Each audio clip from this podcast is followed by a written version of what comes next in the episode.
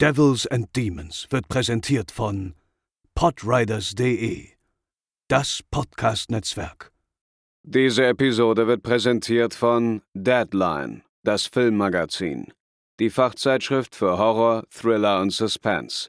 Jetzt im Kiosk oder online unter deadline-magazin.de. Moin Moin und willkommen zur 180. Episode von Devils and Demons, eurem Horrorfilm-Podcast. Ich bin diesmal nicht der Chris, denn der Gute ist die Woche leider aus gesundheitlichen Gründen äh, verhindert. Äh, schöne Grüße und gute Besserung auch an der Stelle. Und Pascal ist ebenfalls nicht hier, denn der hat leider keine Zeit äh, diese Woche. Vor allem hat er keine Zeit gehabt für das Programm heute, denn wir schauen heute auf die Fantasy Filmfest Nights XL 2021 und das war ganz schön viel zu gucken und Pascal hat leider nicht die Zeit, das aufzuholen. Deswegen, aber ähm, ich bin trotzdem nicht alleine, denn das wäre ein bisschen langweilig, hier über 17 Filme zu sprechen. Ich habe mir Unterstützung geholt, nämlich durch den lieben äh, Ronny. Moin, Ronny. Grüß dich. Dankeschön für die Einladung. Sehr, sehr gerne. Ähm, ich hatte ja gesehen, dass du natürlich äh, fleißig wieder beim FFF mitgemischt hast. Deswegen war es mir dann auch direkt klar, wen ich hier anfrage. Und ja, äh, für alle, die dich nicht kennen, du bist äh, ja Filmgames, generell medienbegeistert. Natürlich produzierst mit deinem Team bei Nerdsig ähm, auch Podcasts, Videos, YouTube-Videos und schreibst auch Artikel. Und ja, wir kennen uns ja jetzt auch schon eine gewisse Zeit und wir haben uns ja auch so physisch eigentlich durchs Fantasy Filmfest ein bisschen noch kennengelernt. Deswegen ja auch sehr passend, dass wir heute zum Thema hier sprechen. Genau, also ich habe noch mal geguckt. Ich habe dich tatsächlich mal für ein Interview halt äh, vor der Kamera gehabt und da hatte ich noch gar keine Ahnung, wer du eigentlich bist. Und dann das Jahr drauf sind wir dann ins Gespräch gekommen und ja, dadurch ist der Kontakt dann geblieben. Ja, genau. Deswegen äh, eigentlich sehr passend, dass wir jetzt zu dem Thema auch hier sprechen heute. Und äh, ja, ja, es geht ins Fantasy Filmfest und wir haben viel Programm und äh, was uns alles erwartet heute, hören wir dann nach dem Intro.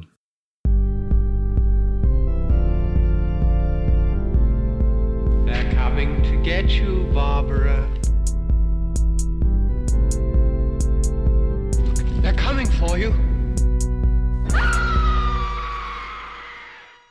Ja, du hast jetzt auch das äh, Savoy ja noch mal von innen gesehen ähm, beim Fantasy Filmfest nach langer Abstinenz jetzt, äh, Pandemie sei Dank. Wie war's?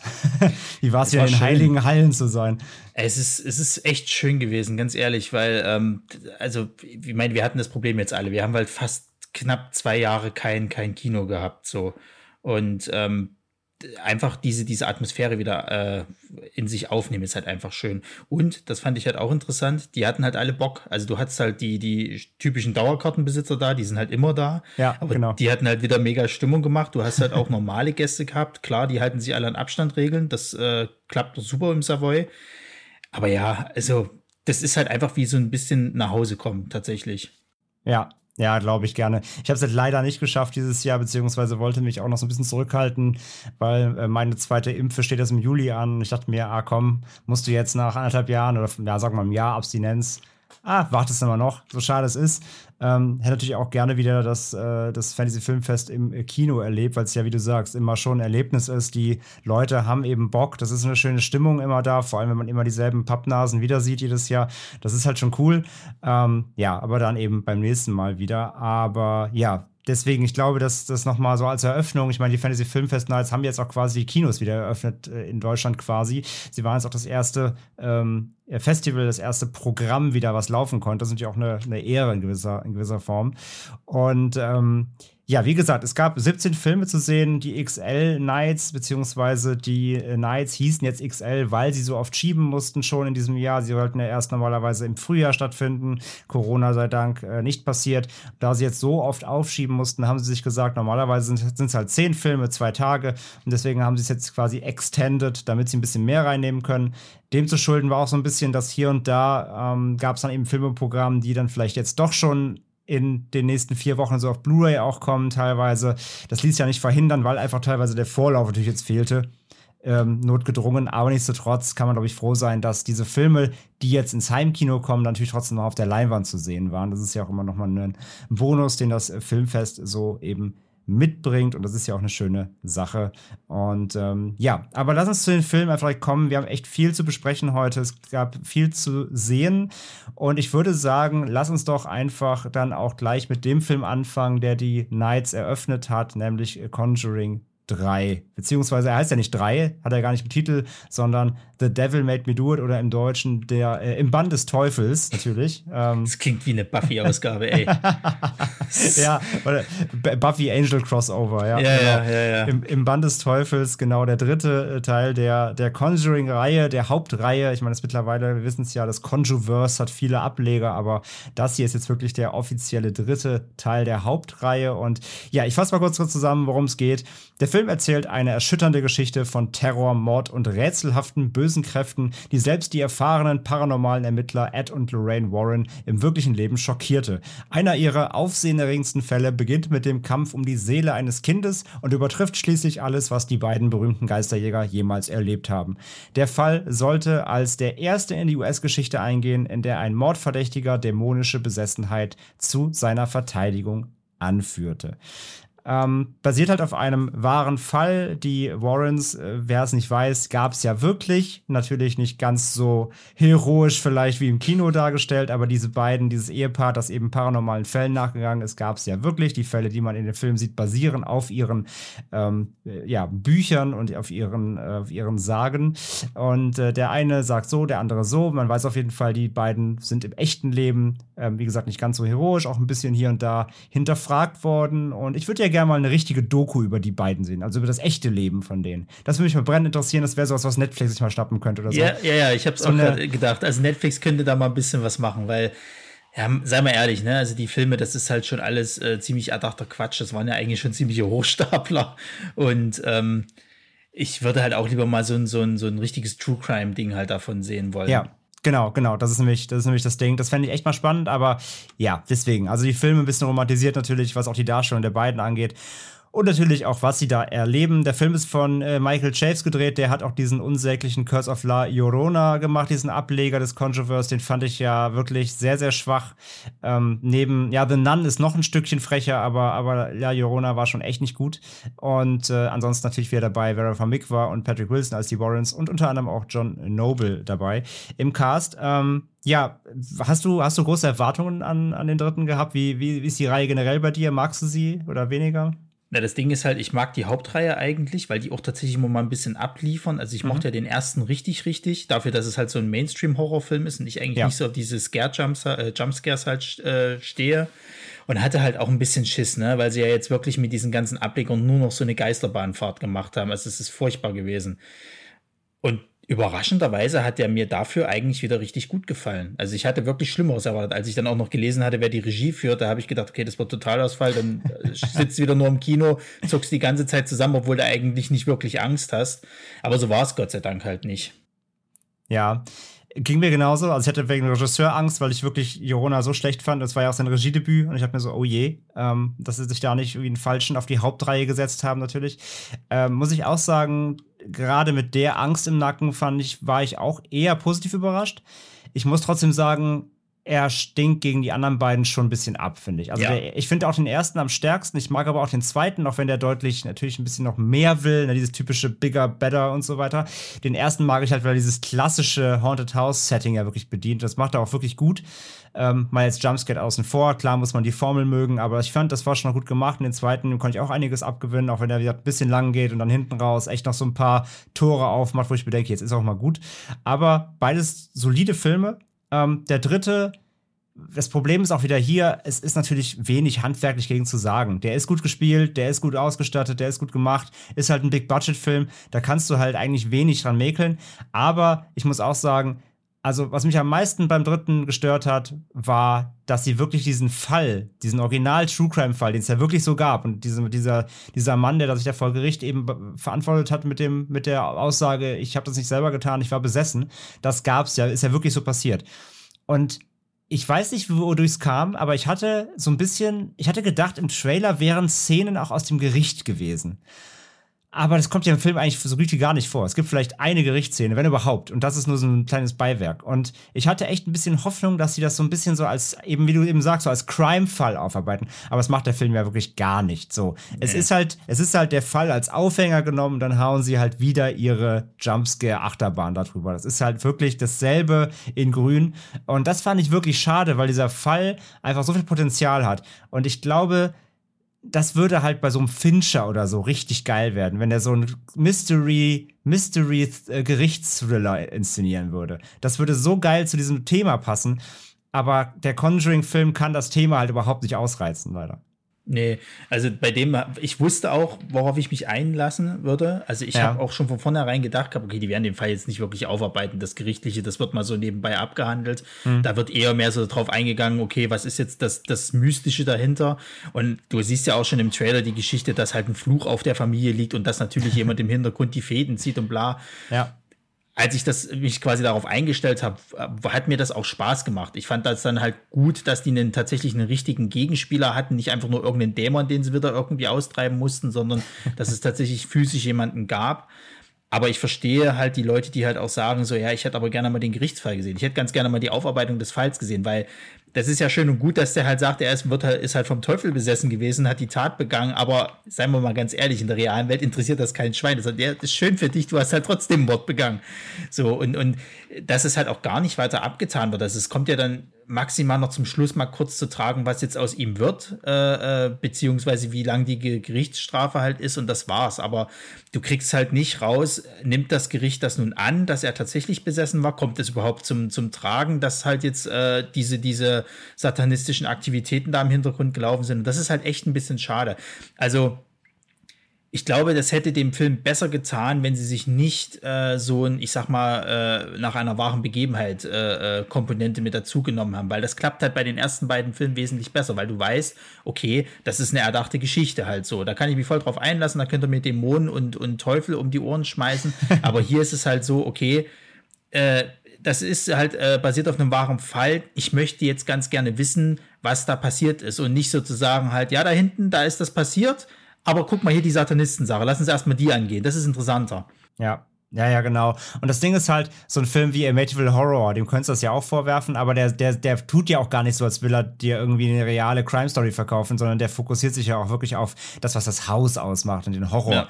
Aber hier ist ja wirklich, der Storystrang ist, die, die Warrens müssen äh, quasi Ermittlungen aufnehmen, um dem Typ im Knast zu helfen, der, also der, der, der verurteilt werden soll. Das ist ja der Plot. Und dann erzählen sie, wie du gerade sagst, dann, dann lösen sie nicht mal auf, ob das jetzt überhaupt Tragweite hat oder wie auch immer. Sie, sie erwähnen es dann am Ende gar nicht mehr. Nur eben der, wie du sagst, der Outcome, so was, was ist mit ihm passiert, wie viele Jahre er bekommen, dies, das Ende. Ähm, und auch wieder bei dem Teil, das Gruseligste waren die Originalaufnahmen im Abspann. Ja. Wenn du, wenn du, wenn du diese Original-Tonbandaufnahmen hörst. Das war wieder das gruseligste am ganzen Film. Ähm, und da denke ich halt wirklich, ihr habt doch, ihr wisst doch genau, ihr wisst doch Bescheid eigentlich. Ihr, ihr merkt doch selber, dass das funktioniert dann baut doch darauf auf und macht nicht wieder euren Käse irgendwie. Ist echt schade. Wie gesagt, es ist trotzdem auf, immer noch auf einem, auf einem soliden Niveau. Man kann den gucken, wenn man das, wenn man die Reihe mag, gar keine Frage. Hat ein paar schöne Szenen, ähm, aber ist wirklich echt teilweise wirklich doof geschrieben, also ärgerlich doof geschrieben ähm, und ignoriert halt einfach die, die, diesen, diesen coolen Fall, den sie da haben, oder diesen, was heißt coolen, aber diesen, diesen krassen Fall, den sie da haben und, und macht halt wirklich nichts draus. Das ist wirklich einfach schade also Mainstream-Horror für, für, für solche, die halt wirklich nur sowas gucken, geht der auf jeden Fall durch. So, da kannst du abends schön ins Kino gehen mit Freunden und hast einen tollen Abend. Aber für richtige Horror-Fans, sage ich mal, ist das halt nichts. Also auch vom Gruselfaktor her, wie du schon richtig gesagt hast, da ist, das sind halt alles Jumpscares und die, die sind halt nicht wirklich gruselig. Ähm, ja. Du hast wenig Atmosphäre, die hast du halt äh, so ich sag mal, so im Mystery-Bereich hast du die halt auch. Das hat mir zwar irgendwo ein bisschen gefallen, aber da geht halt noch ein bisschen mehr. Und für einen richtigen, krassen Horrorfilm ist das halt nichts. Es ist halt Mainstream-Horror. Ja. Ich glaube, die, die härteste Szene ist am Ende dieser, ähm, naja, wie sie, wie sie die Antagonistin dann äh, ja. platt machen. Da wo ich mir dachte, okay, das war nett. Aber ja. ja. ähm, nee, ansonsten gebe ich dir vollkommen recht, ist genau das. Es ist ein Freitagabend-Horror, äh, den man sich dann später, wenn er mal nicht, also läuft jetzt gerade im Kino auch äh, nur mal der Hinweis, wer ihn gucken möchte, jetzt ist gerade die Chance. Die Kinos sind offen. Ähm, das ist aber auch so ein Film, den kannst du dir dann spätestens in vier Monaten oder fünf, wenn er dann raus ist, auf Netflix irgendwie am Freitagabend reinziehen, das genauso wenig äh, verpasst. Genauso ein Ding ist das, also kann man gucken, aber ist tatsächlich wirklich von mir kein Muss irgendwie. Also dann wirklich lieber nochmal die ersten beiden, die haben einfach die Formel deutlich stärker bedient, meiner Meinung nach. Ja. Ja. Ja, deswegen recht. mal gucken, mal gucken, wie lange sie das noch weiter treiben. Aber ich meine, ich bin gespannt, was der einspielen wird. Aber ich glaube, die Formel wird weiter funktionieren. Da bin ich. Also ich glaube, sicher. der wird nicht so unerfolgreich sein. Ich meine, der Kinosaal, der war halt recht voll. Das ja, Ne, also wenn überhaupt wieder wegen den Kinos noch, aber ich glaube schon, der wird wieder seine, seine Summen machen, ja. um auch die Reihe weiter zu rechtfertigen. Ähm, gut, dann springen wir weiter. Bleiben wir kurz bei Übernatürlich. Äh, ein Film, den habe ich gesehen, den hattest du nicht auf der Liste. Äh, Sun, also wie Sohn, S-O-N äh, geschrieben. Ähm, ein übernatürlicher ja, Besessenheitsthriller mit Kindern. Gibt es zu Dutzend so ein bisschen Richtung ähm, Damien eben und Co. Äh, worum geht's? Als ein kleiner Junge an einer mysteriösen Infektion erkrankt, muss seine Mutter entscheiden, wie weit sie gehen wird, um ihn vor den schrecklichen Mächten ihrer Vergangenheit zu schützen. Ähm, ist halt wirklich tatsächlich die Frau ähm, oder die, die Mutter äh, glaubt, ihr Sohn, die Mutter gespielt ähm, von Andy Matischak, ähm, glaubt, dass ihr Sohn ähm, besessen ist oder glaubt, dass sie, sie kann sich irgendwie nicht richtig erinnern, aber sie hat eine dunkle Vergangenheit, irgendwas ist da los und flieht mit dem Jungen, nachdem sie glaubt, eben er fügt anderen Menschen Schaden zu. Das ist so ein bisschen der Grundplot. Und gejagt wird sie von Emil Hirsch als Polizist, der dieser Sache auf der Spur ist. Und äh, die beiden dann äh, hinterlassen eine ja, blutige Spur durch die USA, denn überall, wo sie irgendwie Rast machen, passiert irgendwas Schlimmes. Und vermeintlich der Sohn ähm, richtet ein Blutbad irgendwie an. Das ist so ein bisschen der Core-Plot. Es gibt hier und da ein bisschen so äh, Twists und der Film äh, spielt natürlich sehr viel mit dem, der Frage, ist der Sohn wirklich besessen? Ist es irgendwas anderes? Ist es übernatürlich? Ähm, was hängt da alles äh, hinter. Es geht so ein bisschen in die Richtung dann auch ähm, so Sekten und so, und so ein bisschen wie, ein bisschen Paranormal Activity mäßig fast schon so ein bisschen so. Mhm. Ähm, hängt da irgendwie eine, hängt da irgendwie was Größeres hinter und, ne, und, und ähm, wer ist die Familie von ihr, die ist auch irgendwie shady wohl und ja, auf diese, auf dieser Ebene befinden wir uns und dann ist das Ganze wirklich halt, wie gesagt, so ein, so ein, so ein Mystery-Flucht-Thriller irgendwie. Sie werden von den Polizisten gejagt. Äh, Emil Hirsch irgendwie sagt ganze Zeit, ich will euch aber nur helfen, habt doch keine Angst irgendwie, wenn sie mal in Kontakt aufnehmen. Aber sie läuft dann doch wieder weg und dann gibt es wieder Blutbad und ähm, so zieht sich das irgendwie ziemlich lange hin. Und der ist relativ spannend trotzdem und der ist relativ blutig tatsächlich. Das kriegt er beides hin. Also er hält die Spannungskurve eben dadurch, dass er so viele Fragen ganz Zeit offen lässt, automatisch offen. Das ist durch ein billiger Plot-Trick Trick so, weil du eigentlich nur aufs Ende wartest, weil du halt die Auflösung wissen willst. Es funktioniert aber echt ganz gut. Ähm, ist auch solide gespielt und so. Emil Hirsch macht das gut und ähm, auch der Junge ist nicht nervig, das ist ja meistens bei so Filmen, da ist man so die, die Gratwanderung zwischen Kinderdarstellern, ne? Ich sag so Babadook oder sowas. Ich meine, klar, da ist es gewollt, dass das Kind nervig ist, aber das rastet dann schnell mal aus in solchen, in dem Subgenre. Aber der Sohn ist irgendwie ganz cool, der macht das ganz gut. Ähm, und es hat echt ein paar, ein paar derbe Szenen. Äh, es ist aber tatsächlich so ein One-Trick-Pony-Film, denn wenn du ihn einmal gesehen hast, dann kennst du die Auflösung, dann ist so, ja, okay, nett. Und das ist das Problem am Film. Also den kann man halt einmal wirklich gucken ähm, dann kommt ein großer Reveal am Ende, du bist so, und dann gibt es nochmal einen zweiten Reveal am Ende und du bist so, ja, okay. Also der erste Reveal ist ganz cool, der zweite ist dann so, den hättest du auch dir sparen können. Der erste hätte gereicht und dann hättest du den Film enden lassen können. Das ist so ein typischer Film, der setzt dann nochmal ein Ende aufs Ende drauf, weil er dachte, das erste reicht noch nicht. So. Und ähm, da verspielt er sich dann so ein bisschen auch im, im Ende dann, dass das, ähm, der, der, der Impact, der dann, wirklich im Kopf bleibt irgendwie. Es ist wirklich ein Film, der rutscht dir einmal durch du hattest irgendwie eine solide, gruselige, blutige Zeit mit. Du kennst das Ende, du bist so, oh krass, okay, so haben sie sich diesmal entschieden, das aufzulösen. Hat man so ähnlich auch schon gesehen, macht im Genre jetzt auch nichts Neues. Ähm, spielt's aber nett aus. Aber ja, das ist so auf einer Letterbox-Skala so eine 3 von 5 irgendwie. Und dann, und dann ist auch gut, dann bist du durch. Dann hast du einmal gesehen, Rewatch, Rewatch, äh, äh Rewatch Prozent null. So, das ist so, das ist Sun. Ja, ja, ich habe mir schon sowas ähnliches gedacht gehabt, deswegen habe ich mir den einfach äh, gespart. Weil ich, ich kann es halt auch nicht mehr sehen, so dieses halt eben, ja, Kind ist besessen von irgendwas und äh, die Eltern müssen jetzt damit klarkommen. Also sah mhm. der Trailer halt für mich aus und deswegen habe ich mir den einfach gespart. Und ähm, ja, wenn du jetzt natürlich sagst, dass es dann noch so einen schönen Twist am Ende gibt, gut, der würde mich dann schon interessieren, aber wenn es dann halt sich mit dem nächsten Twist, der danach nochmal kommt, einen draufsetzen will und das aber eigentlich dadurch verkackt, dann sage ich mir, ja gut, dann. Ich mag halt, ich hasse halt Filme, die keinen Abschluss finden. Das ist halt ja, hier der ja. Fall. Ne? Es gibt so das perfekte Endbild, dann denkst du dir, jetzt kommen die Credits und dann kommt aber nochmal eine, eine Szene, wo er dann nochmal irgendwie noch das noch mal was teasern will oder so. Keine Ahnung, was sie damit sagen wollen. Ähm, wenn sie glauben, sie können mit einem Franchise aufbauen, viel Spaß, aber ähm, Nee, aber das muss einfach nicht sein. Das hättest du vorher enden lassen können, dann wäre es ein rundes ja. Ding gewesen. So ist es noch ein bisschen ärgerlich hinten raus. Aber wie gesagt, das ist kein Must-See. Ähm, den kann man mal mitnehmen. Auch hier so ein typisches Streaming, denn wenn der irgendwann mal auf Prime, Netflix und Co. auftaucht, kann man sich mal reinziehen am langweiligen Abend. Aber das ist wirklich kein, kein Must-See. Und ganz kurz noch, weil ich jetzt gerade eh schon Letterbox gesagt habe, normalerweise sind unsere Hörerinnen und Hörer ja gewohnt, dass wir Filme natürlich bewerten. Machen wir heute nicht, da wir sie ja auch heute, wie ihr merkt, im Schnelldurchlauf behandeln wir gehen ja nicht voll ins Detail hier. Das heißt, wir sparen uns an der Stelle auch Wertungen. Wir geben euch nur eben einen Eindruck, solltet ihr euch auf die Watchlist sitzen oder nicht. Aber ganz große Wertungen sparen wir uns an der Stelle mal. Das nun mal kurz als Disclaimer. Das war Sun. Äh, noch keine Info dazu übrigens, wann er bei uns in Deutschland äh, rauskommt. Äh, es gibt aber jetzt schon eine US-Blu-ray ähm, und auch im US-Streaming. Wenn ihr da irgendwie rankommt, ähm, könnt ihr die organisieren. Ansonsten, wie gesagt, ich glaube, der wird bestimmt in den nächsten Monaten irgendwann auch nach Deutschland kommen. Bin ich von überzeugt. Dann machen wir weiter mit einem Film, den hast du gesehen, den habe ich noch nicht gesehen, wobei er mich trotzdem sehr interessiert. Deswegen bin ich gespannt, was du sagen wirst. Ähm, ist mal tatsächlich kein Horror, wenn ich das richtig auf dem Schirm habe, sondern echt tatsächlich ein klassischer Thriller, richtig? Richtig, das ist ein absoluter Thriller, äh, ganz klassisch. Ähm, kurze Achso, ich, ich, ich, ich nenne kurz den Titel. Äh, The Dry, Ach so. Entschuldigung. Ja. Bevor die Leute gerade denken, wie heißt dieser Film? Genau, The Genau. Dry. The Dry, ja, kurze Story. Aaron Falk kehrt in seine Heimatstadt zurück, um an einer Beerdigung teilzunehmen. Doch seine Rückkehr reißt eine Jahre, äh, jahrzehntelange Wunde auf, denn ungeklärten Tod eines Mädchens, basierend auf dem gleichnamigen Roman in Deutschland unter Hitze erschien. Das ich gar nicht wusste tatsächlich. Also ich wusste nicht, dass es, also ich wusste, dass es eine Romanvorlage ist, aber ich hatte, die haben halt auch den Titel nicht wirklich irgendwo genannt. Aber der klang für mich interessant, weil Eric Banner spielt halt äh, Aaron Falk und der passt halt wirklich super auf diese Rolle. Ich sehe den halt sowieso immer ganz gerne.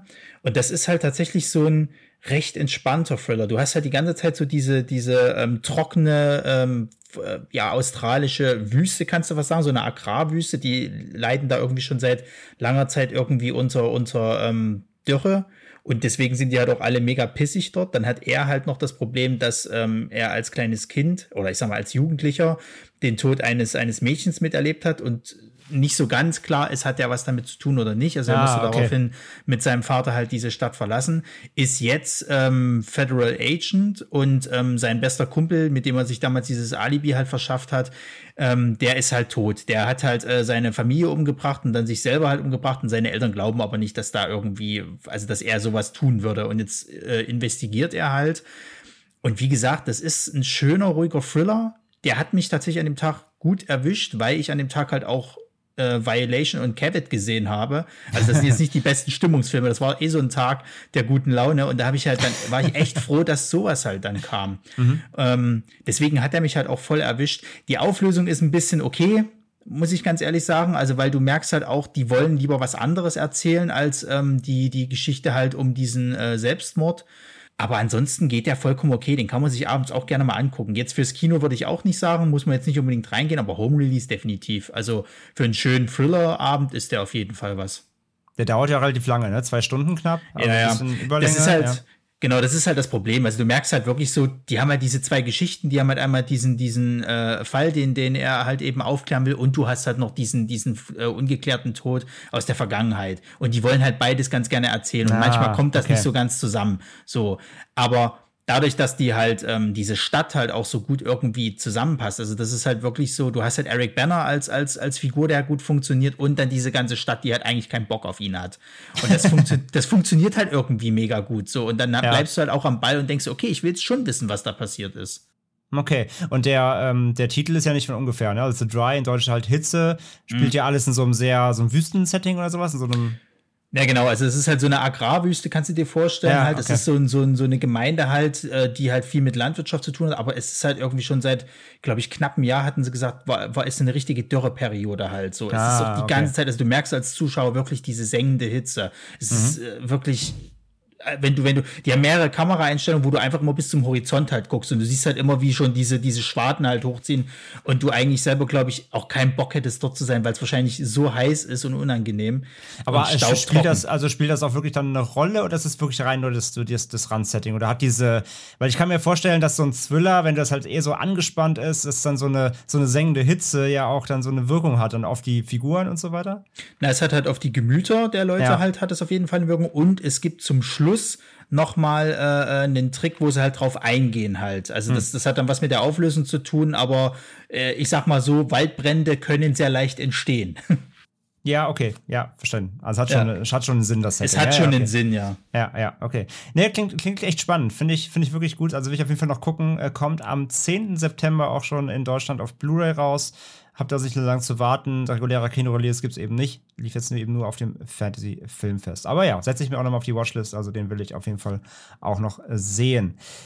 Dann machen wir doch direkt weiter mit einem Film, der ebenfalls nicht ins Horror oder eben Fantasy oder äh, ins übernatürliche ähm, Genre reingehört, sondern ebenfalls ein ähm, Thriller im Kern ist, nämlich Voice of Silence. Ähm, ein südkoreanischer Film, in den letzten Jahren ja immer gern gesehen auf dem Fantasy Filmfest. Die machen ja auch fantastische äh, Filme, haben wir in den letzten Jahren genug von gesehen.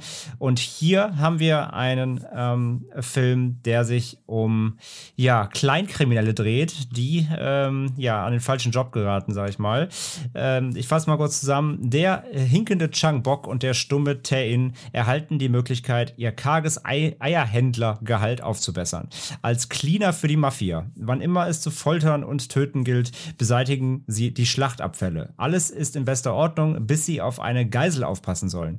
Die beiden ahnen nicht, wie sehr der Babysitter-Job ihr Leben auf den Kopf stellen wird. Ähm, genau das, also diese beiden äh, Gehilfen einfach, die eben den Dreck wegmachen, die kein hohes Ansehen haben jetzt irgendwie bei der, bei der Mafia, ähm, aber eben die, die, die Putzmänner sind, die alles wegschaffen, was, was übrig bleibt von den ähm, Opfern die sollen plötzlich auf ein kleines Mädchen aufpassen, die sich eben als Entführungsopfer eines ja, Kinderhändlerrings rausstellt. Und äh, der Film ist so komplett das Gegenteil, glaube ich, was man ihm erwarten würde, wenn man einfach mal diesen Plot nur hört. Denn der ist wirklich sehr ruhig erzählt. Ich war, sehr, ich war erstaunt, wie ruhig er sich erzählt. Ähm, liegt natürlich vor allem an der Hauptfigur, weil sie eben stumm ist, gespielt von äh, Joa In, den kennen wahrscheinlich viele aus Burning, der Hauptdarsteller, da auch schon großartig gewesen. Und ähm, ja, der ist natürlich, der ist so eine, ja, wie kann man es beschreiben? der ist so ein, der ist so ein kleiner Kindskopf, ne? Also der ist irgendwie auf der einen Art so unschuldig, er tut diese schlimmen Dinge und äh, ist, involv ist in, involviert in solche schlimmen Verbrechen, aber er ist halt eigentlich auch nur selber ein Kind und ähm, hat noch eine kleine Schwester, mit der er zusammen auf so einem Hof lebt, ein bisschen weit draußen, so in der Provinz. Und ja, plötzlich haben sie jetzt dieses Mädchen da am Hals und äh, weiß eigentlich so gar nicht richtig, wie man mit der umgehen soll oder was, was sie da eigentlich gerade genau machen. Also man, man hat ganz erst bei ihm das Gefühl auch irgendwie, er versteht auch gar nicht, was für eine Tragweite das hat, was er da macht. Wie siehst du das? Genau, also der, der, du merkst halt, dass er so ein bisschen schlicht im Geist ist, möchte ich mhm. fast sagen. So, er macht ja. halt diesen Job und denkt sich halt nichts dabei, auch nicht, was das halt eben Schlimmes mit sich bringt. Und ähm, auch die, dieses äh, Kidnapping halt letzten Endes halt, es, es ist für ihn halt Arbeit. Und ähm, er denkt sich nicht viel dabei. Du merkst aber, er meint es halt auch nicht böse. Ähm, das ist also ich hab, genau, ja, ja. Ich habe ich hab zum Beispiel in meiner Kritik reingeschrieben gehabt, dass es krass ist, äh, dass du siehst, was Leute für Geld tun, die es gar nicht böse meinen. Die halt einfach nur, okay, ich möchte halt irgendwie überleben sozusagen und ich tue halt Dinge dafür, aber ich bin jetzt deswegen kein schlechter Mensch. Und das merkst du halt auch bei ihm. Ja. Was ich halt beeindruckend finde, er, er spricht ja in dem ganzen Film kein einziges Wort. Der macht das halt nur über Körpersprache und das gelingt ihm halt so unglaublich gut, weil du kaufst es ihm halt vollkommen ab. Ähm, exakt und, und, und ja, also ich habe den ja tatsächlich nicht auf dem Fantasy Filmfest gesehen, sondern letztes Jahr schon auf einem anderen Festival. Ich glaube, das war das Far, Far, East, aber ich bin mir jetzt gar nicht sicher. Mhm. Und ich war damals schon mega geflasht davon, weil so grundlegend ist es halt wie Burning, kannst du fast sagen. Aber ich fand dadurch, dass er ähm, noch entschleunigter war, kam, kam für mich diese Tragweite irgendwie besser zu, zustande als noch bei Burning. Burning hat so eine ganz eigene äh, äh, ja, Filmsprache und hier ist es halt so, der ist ja noch ruhiger als Burning. Bei Burning passiert ja manchmal wenigstens ein bisschen was. Und wenn es halt nur irgendwie ist, dass die Hauptdarstellerin sich halt mal entblößt oder so. Hier ist ja gar nichts. Du hast halt mal so am Anfang diese harten Szenen, wo du halt siehst, wie sie halt jemanden aufknöpfen und dann ja. halt irgendwie diese Sachen beseitigen. Und ansonsten passiert ja nichts weiter in dem Film. Es ist halt nur die Interaktion mit diesem kleinen Kind. Und trotzdem ist der halt mega spannend und fesselnd. Du willst halt wissen, okay, ich will halt auch nicht, dass ihm was passiert. So, er meint's ja nicht böse. Wie kriegt er das jetzt hin, dass er das Mädchen vielleicht doch irgendwie noch zu seinen Eltern bringt oder was weiß ich nicht, also wie sich das halt auflöst und er ja. trotzdem davonkommt. Ja, ja, das ist halt der Punkt. Ne? Das ist halt so ein, einer dieser schwierigen Filme, wo du mit dem Entführer Mitleid hast oder auch ihn zumindest irgendwie sympathisch findest, weil wie du gerade eben gesagt hast, richtig, äh, eigentlich meint er das gar nicht böse. Aber natürlich ist er gleichzeitig ein schlechter Mensch so und natürlich hat er ein Verbrechen begangen und du weißt halt gar nicht, mit wem du es eigentlich ganz Zeit mitfiebern sollst, weil es natürlich dann zu Situationen kommt, wo sie dann mal fliehen kann und dann, äh, dann sucht er sie natürlich und du weißt gar nicht, mit wem du das gerade mitfiebern, mitfiebern sollst, ähm, weil daraus natürlich dann auch wieder noch neue Situationen entstehen, natürlich irgendwann die Ermittler irgendwie auf die Schliche kommen und so weiter und so fort. Und das ist schon echt, echt gut. Und wie du sagst, halt vor allem eher nur mit Mimik und Gestik, das ist unfassbar stark. Also so eine krasse Ausdrucksstärke als Schauspieler zu haben, dass du den ganzen Film einfach tragen kannst, äh, ohne ein Wort zu reden. Hut ab, so wirklich richtig gut. Und auch das Mädchen ist super, die macht das, oder überhaupt die beiden Mädels da, auch wenn dann so Sachen halt einfach wie dem seine Bude da, ne? Also wo, ja. er seiner Schwester lebt. Da liegt halt nur Scheiße auf dem Boden, alles ist vollgemüllt, da läuft halt so ein alter kleiner Röhrenfernseher, da guckst du irgendwie Cartoons drauf und sonst ist da halt nichts. So ein kleiner Hof draußen irgendwie und alles ist halt, ich möchte nicht sagen verranzt, aber es ist halt einfach unordentlich, da ist nicht aufgeräumt, die haben keine richtige Tagesroutine, so. Und das kleine Mädchen, was da jetzt eben, also die entführte, das entführte Mädchen, die kommt halt aus einer nobleren gehobenen Gesellschaft einfach natürlich, weil soll der Erpressung geht um, um, Erpressung natürlich wahrscheinlich auch und dann um, also man erfährt ja auch gar nicht so richtig so, was dahinter steckt, sondern mhm. man sieht ja dann manchmal eher so, da gibt es noch mehr Kinder und hier und da, aber so richtig blickt man ja auch gar nicht hinter diese Fassade. Also der Film kümmert sich ja wirklich um die Figuren und nicht um das große Ganze, was ich aber gar nicht störend fand, sondern du, du bist ja konzentriert auf diese Momente und nicht, dass das dahinter ist, gibt's halt, aber das wird gar nicht so richtig thematisiert. Mhm. Auf jeden Fall, sie ist halt natürlich gewohnt, wahrscheinlich zu Hause anders zu leben. Und dann gibt es diese tolle Szene, wie er wie zum ersten Mal eben sie tagsüber alleine lässt und zu Hause einsperrt. Und er kommt dann eben wieder von der Arbeit. Und plötzlich ist irgendwie die ganze Butze aufgeräumt. Äh, in der Mitte steht so ein kleiner Tisch und sie hat gekocht. Und es wird halt, und, und sie hat halt quasi einfach ganz normal Abendessen vorbereitet, was er wahrscheinlich in seinem Leben noch nicht so normal ja aufgetischt hingestellt bekommen hat, vor, vorgesetzt bekommen hat. Und das ist so eine tolle Szene, wie er es aber auch dann gar nicht so richtig wertschätzen kann. Er setzt sich halt hin und frisst halt. Und, und du merkst richtig, wie, wie sie sauer wird, weil sie sich halt Mühe gegeben hat. Und er checkt das halt überhaupt nicht, weil er das gar nicht kennt. Das sind so gute kleine Nuancen drin in dem Film, die das so, so gut machen. Und da brauchst du gar nicht mehr. Wie, wie du sagst, der, in dem Film passiert echt nicht so viel. Ähm, aber das reicht. Das, was passiert, ist so gut inszeniert, so mit einem geilen Blick fürs Detail und für Gespür für die Charaktere, war absolut begeistert von dem Ding. Ja, also den kann ich auch noch voll empfehlen. Also, wenn, wenn, man nichts anderes vom Fantasy Filmfest guckt, den sollte man definitiv auf der Ohr haben. Ja, also auch hier, wie gesagt, kein äh, Horror natürlich, kein nichts Übernatürliches, äh, ab von unserem ähm, Metier eigentlich, aber trotzdem absolute Empfehlung für Voice of Silence. Auch hier noch keine Info für den deutschen Release, kann ich mir aber auch nicht vorstellen, dass das noch lange dauert, bis sich da ein Verleih den schnappt, weil ähm, das ist halt ein sicheres, eine sichere Bank für ähm, alle Fans eben des, des asiatischen Kinos. Ganz, ganz klar. Äh, bleiben wir doch gleich dann auch in dem gleichen ähm, Gefilde. Seobok ein sehr seltsamer Name für einen Film. Ähm, ebenfalls aus Südkorea und habe ich auch nicht gesehen können, aber du, Ronny, erzähl uns doch mal was zu Seobok, bitte. Er heißt tatsächlich Sobok, da bin Oder ich so auch drauf reingefallen. Ah. Ja, ich bin ah. auch drauf reingefallen, weil sie sagen dann im Film immer Sobok. Sobok, ja, ähm, okay. Genau, kurz zur Handlung. Ein terroristischer Anschlag auf einen Wissenschaftler macht den südkoreanischen Regierung klar, dass ihr lang gehegtes ultrageheimes Forschungsprojekt aufgeflogen ist. In rasender Eile soll das Labor in einem Bunker umverlegt werden und man bittet den ehemaligen Top-Agenten Min Ki-hung, der von Jahren das Handtuch geschmissen hat, um Hilfe. Sein Auftrag, die Zukunft einer neuen Menschheit zu sichern und Sobok zu beschützen, den ersten rundum genmodifizierten Klon.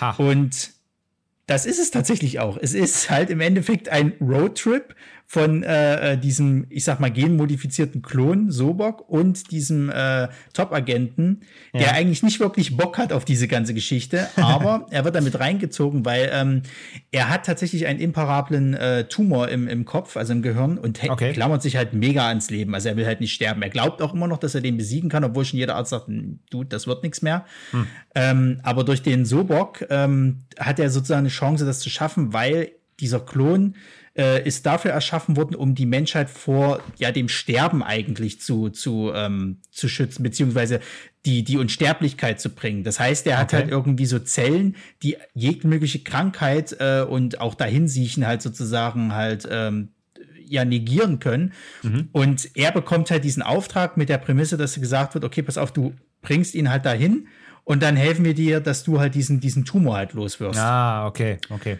Ja, und es ist halt dieses typische, naja, er ist halt die ganze Zeit in diesem, in dieser Forschungsstation eingeschlossen, kennt die Außenwelt halt nicht, braucht, glaube ich, alle 24 Stunden auch so eine spezielle Injektion, weil seine Zellen sich irgendwie mega äh, ähm, ja, vervielfachen und dadurch seinen Körper halt auflösen. Um das halt einzudämmen, äh, muss er quasi halt immer diese Injektion kriegen.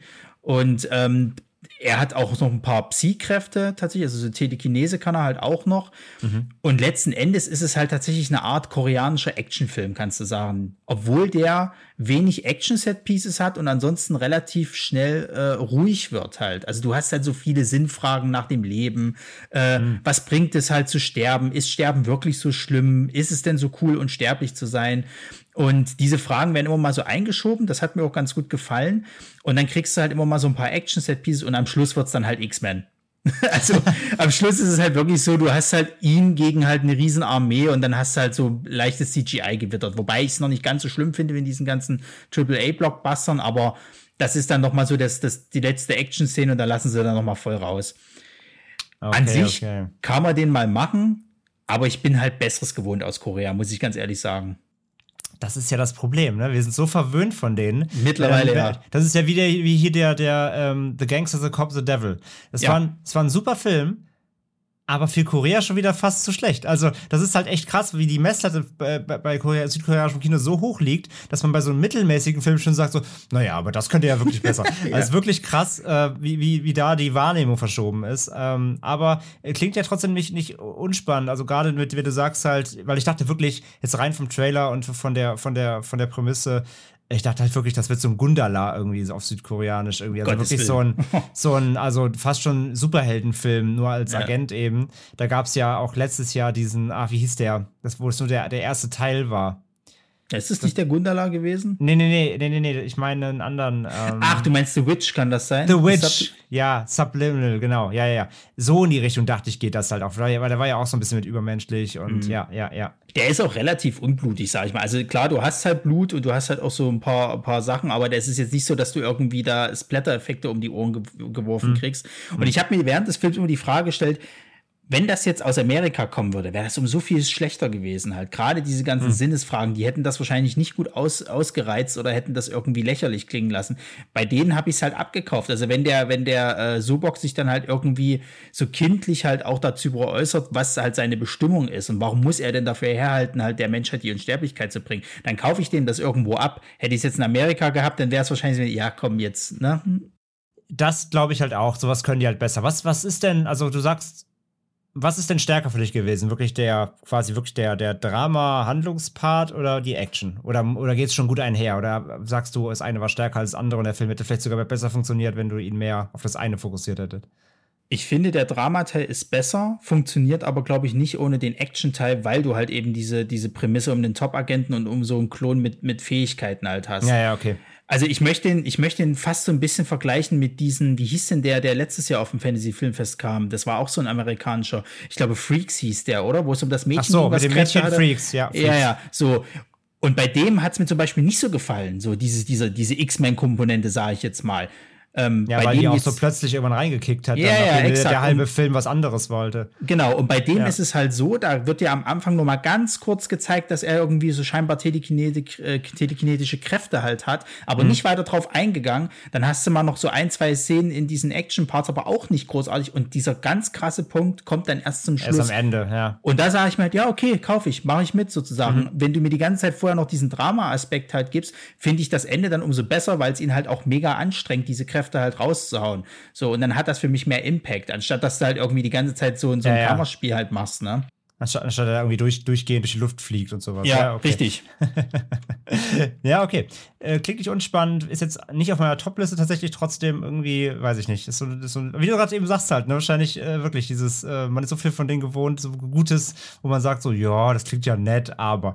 Ähm, nichtsdestotrotz, wer, wer Bock auf so Bock, wie wir es gelernt haben, hat, äh, erscheint tatsächlich schon am 30. Juli, jetzt Ende des Monats in Deutschland, heißt hier aber The Clone umbenannt und äh, ja, auf Blu-ray von Splendid könnt ihr äh, zuschlagen, wenn ihr möchtet. Kommen wir zu einem Film, der auf den ich sehr gespannt war.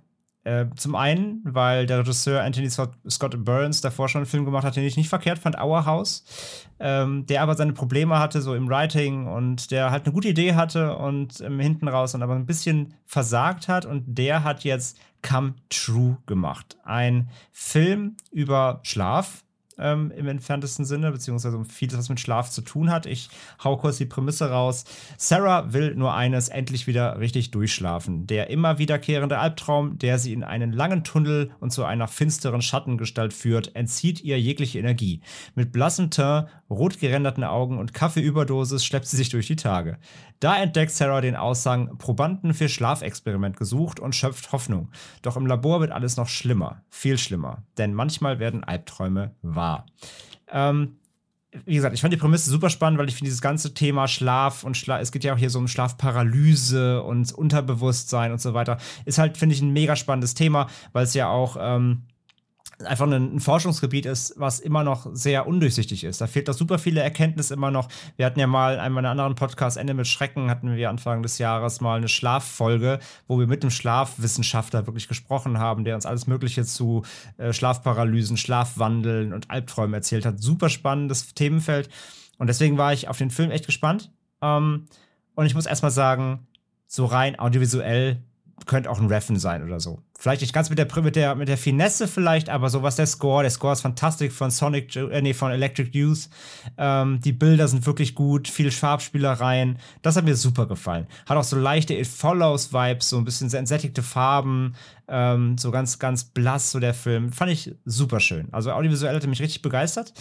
Ähm, und die Idee an sich auch. Äh, das, es geht nämlich darum, nochmal im Kern, das hat die Prämisse jetzt hier eben die vorgetragene nicht, nicht noch nicht verraten und es ist ein Plotpunkt, den man, glaube ich, schon reinwerfen kann, weil er relativ früh im Film benannt wird und auch wichtig einfach ist für, den, für die Handlung. Ähm, es geht im Grunde darum, dass wir in einer nahen Zukunft, wird nicht genau benannt, aber es soll auf jeden Fall ein bisschen Zukunft äh, sein, aber jetzt nicht Flugtaxis, sondern eher ähm, eine, eine, eine, ähm, eine alternative Realität, kann man auch fast sagen. Und zwar hat ein Wissenschaftler es hinbekommen, dass man Träume visualisieren kann. Das ist eigentlich der Ausgangspunkt, äh, was dann eben in diesem Labor, wo sie dann reingeht, stattfindet. Und das fand ich halt mega spannend. Ähm, natürlich jetzt nicht irgendwie die, HD 4K, sondern äh, eben auf so kleinen risseligen Bildschirmen. Man sieht halt hier nur meist so Umrisse und alles ein bisschen undeutlich. Aber man erkennt eben äh, gewisse Formen, ähm, oder eben Figuren in dem Fall, äh, die das Ganze durchaus äh, gruselig auch machen. Denn ich fand, äh, du hast dann immer wieder solche Kamerafahrten, ähm, so, äh, die, die eben diese Traumwelt visualisieren. Und das hatte schon so Silent Hill-Vibes, so in die Richtung ging das schon, mit abstrakten Figuren. Da gab es irgendwie so eine, so eine komische Gestalt, die hatte so ganz viele Beine als Oberkörper und äh, ja, Schattengestalten, gruselige Gesichter ähm, und einfach alles sehr, sehr weird das hat mir richtig gut gefallen. Und, und, so bis zur ersten Hälfte, die erste Hälfte des Films fand ich wirklich extrem, extrem stark. Wie ging es dir? Ja, also so ging es mir tatsächlich ähnlich. Ich hatte auch mega Bock auf diesen Film, weil ich, also als ich diesen Trailer gesehen hatte und dann auch diese ganze Aufmachung, halt, wie du schon sagst, das ganze Audiovisuelle, also gibt es gar nichts. Dieser Film, das, das ist großartig gemacht. Aber ja, das Problem ist dann halt die zweite Hälfte und die Story. Alles andere super cool. Ich mochte die Schauspielerin, also es, es, Julia Sarah Stone, mochte ich so unglaublich gut, gerne, ja, auch, auch gut, als ja. Charakter. Sofort, ich wäre wär am liebsten hingegangen, weißt du, so in der Schule, irgendwie so im College, hätte mit der irgendwie Freundschaft geschlossen und so, und dann hätte man irgendwie zusammen abends abgehangen und irgendwelche Indie-Rock-Bands gehört. Aber die Story dann im, im Nachhinein so, also gerade wenn wir dann über die Auflösung reden, boah, das, das, hat mich dann im Nachhinein irgendwie schon ein bisschen fast schon sauer gemacht, weil du dann irgendwie denkst, bis hierhin war das doch alles richtig cool. So diese Kamerafahrten äh, in, den, in den Träumen, das ist visuell super gut gemacht. Also gerade wenn das halt, damit fängt ja der Film tatsächlich auch an. Da, da, da bist du schon komplett drinne. Ja. Ähm, und ja, da, wie gesagt, die, die, dieses Ende halt, also beziehungsweise die gesamte Auflösung oder wo die Story halt hin, hinführt, weil leider muss ich tatsächlich sagen, ging es mir dann weniger um dieses Experiment ähm, als vielmehr, also es ist irgendwie, hat sich so angefühlt, als ob sie dann irgendwie eine ganz andere Story auf einmal erzählt hatten. Und das hat mich so ein bisschen äh, gestört, muss ich halt leider sagen. Also ich muss sagen, was den, also der, der, der Crash im Film kommt eigentlich dann, wenn sie plötzlich eine Love Story aufmachen. Ja. Die, die fand ich unfassbar deplatziert. Also die kam auch aus dem Nichts irgendwie, fand die ich. war auch so aufgezwungen, oder? Ja, ähm, die nimmt komplett den Fokus raus, weil die passiert wirklich fast genau in der Hälfte. Und bis dahin hat der Film sich so eine geile Atmosphäre aufgebaut. Du hast diese Schattenwesen, du hast diese Experimente, du hast eben, ja, diese, äh, auf, also du hast dieses angedeutet, dass, dass, dass, die, dass diese Schattenwesen, und das ist ja super spannend, weil Leute, die Schlafparalyse haben, berichten ja fast weltweit immer von solchen Schattengestalten, die sie dann irgendwie am Bett sehen. Also ganz einheitlich, super spannend. Und im Film wird bisschen angedeutet, dass die halt so, ja, vielleicht auch ins richtige Leben eingreifen können, sogar vielleicht den Probanden gefährlich werden können und so super cooles Thema, wie gesagt, fand ich alles geil. Fand auch die, die, das visuell sehr gruselig, wenn die da im Bett stehen und so.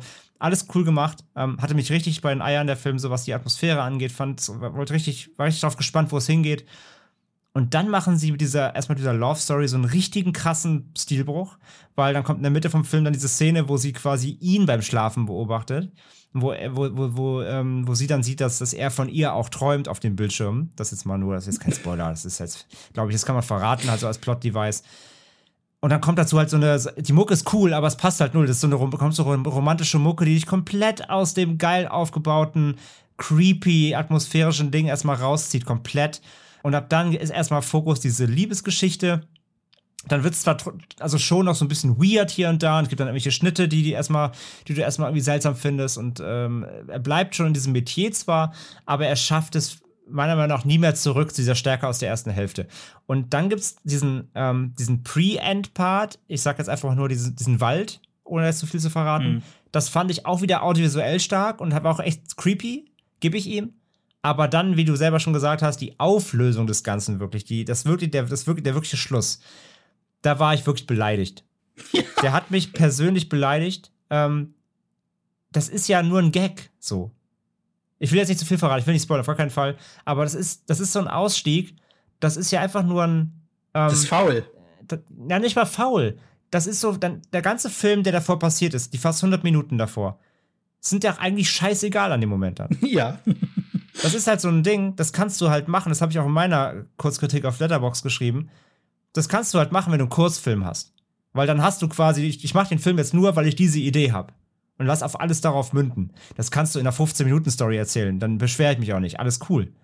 Aber das als Auflösung zu nehmen für einen 100-Minuten-Film, wodurch quasi alles, was davor passiert ist, im Grunde negiert wird oder halt ist, ist nichtig wegen dieser Auflösung, da war ich echt ein bisschen sauer. Das fand ich frech.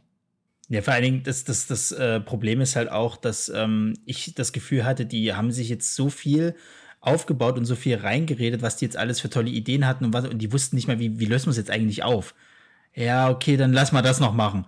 Ja, super, ja, das ist perfekt. beziehungsweise, wenn es so war, ist es eigentlich noch trauriger. Ich glaube ja. aber eher tatsächlich, dass Anthony Scott Burns, der den ja auch geschrieben hat, ich glaube halt, wie gesagt, eher leider, der hatte diese Idee für das Ende und hat darauf den Film aufgebaut. Und das okay, ist noch, ja, und das ist eigentlich noch frecher, wenn es wirklich so ist. Und das glaube ich eher, weil ich glaube nicht, dass er die Prämisse sich, äh, also ich glaube nicht, dass er sich Ende dann irgendwie nur aus dem Arsch gezogen hat. Ich glaube, er hatte die Idee und der Rest ist dazugekommen. Und das macht es umso, umso frecher eigentlich, weil du ja, darauf dann zu enden, äh, wie gesagt, da, da, da, sagst du ja eigentlich, der ganze Film, den du gerade gesehen hast, ist eigentlich egal. Ich wollte eigentlich nur zeigen, dieses Ende, haha, Reveal, lustig.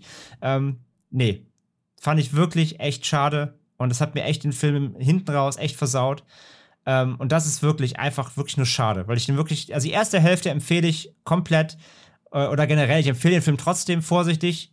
Seid nur darauf vorbereitet, dass das Ende euch halt echt vom Kopf stoßen könnte. Ich kenne auch, ich kenne auch Leute, die fanden es trotzdem gut, so fair enough.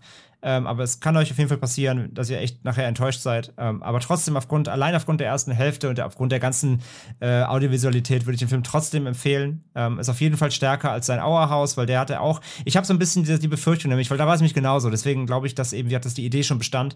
Der Auerhaus mit dieser Maschine, hast du ihn gesehen? Mit dieser Maschine, wo nee, du so, nee. wie es auch so.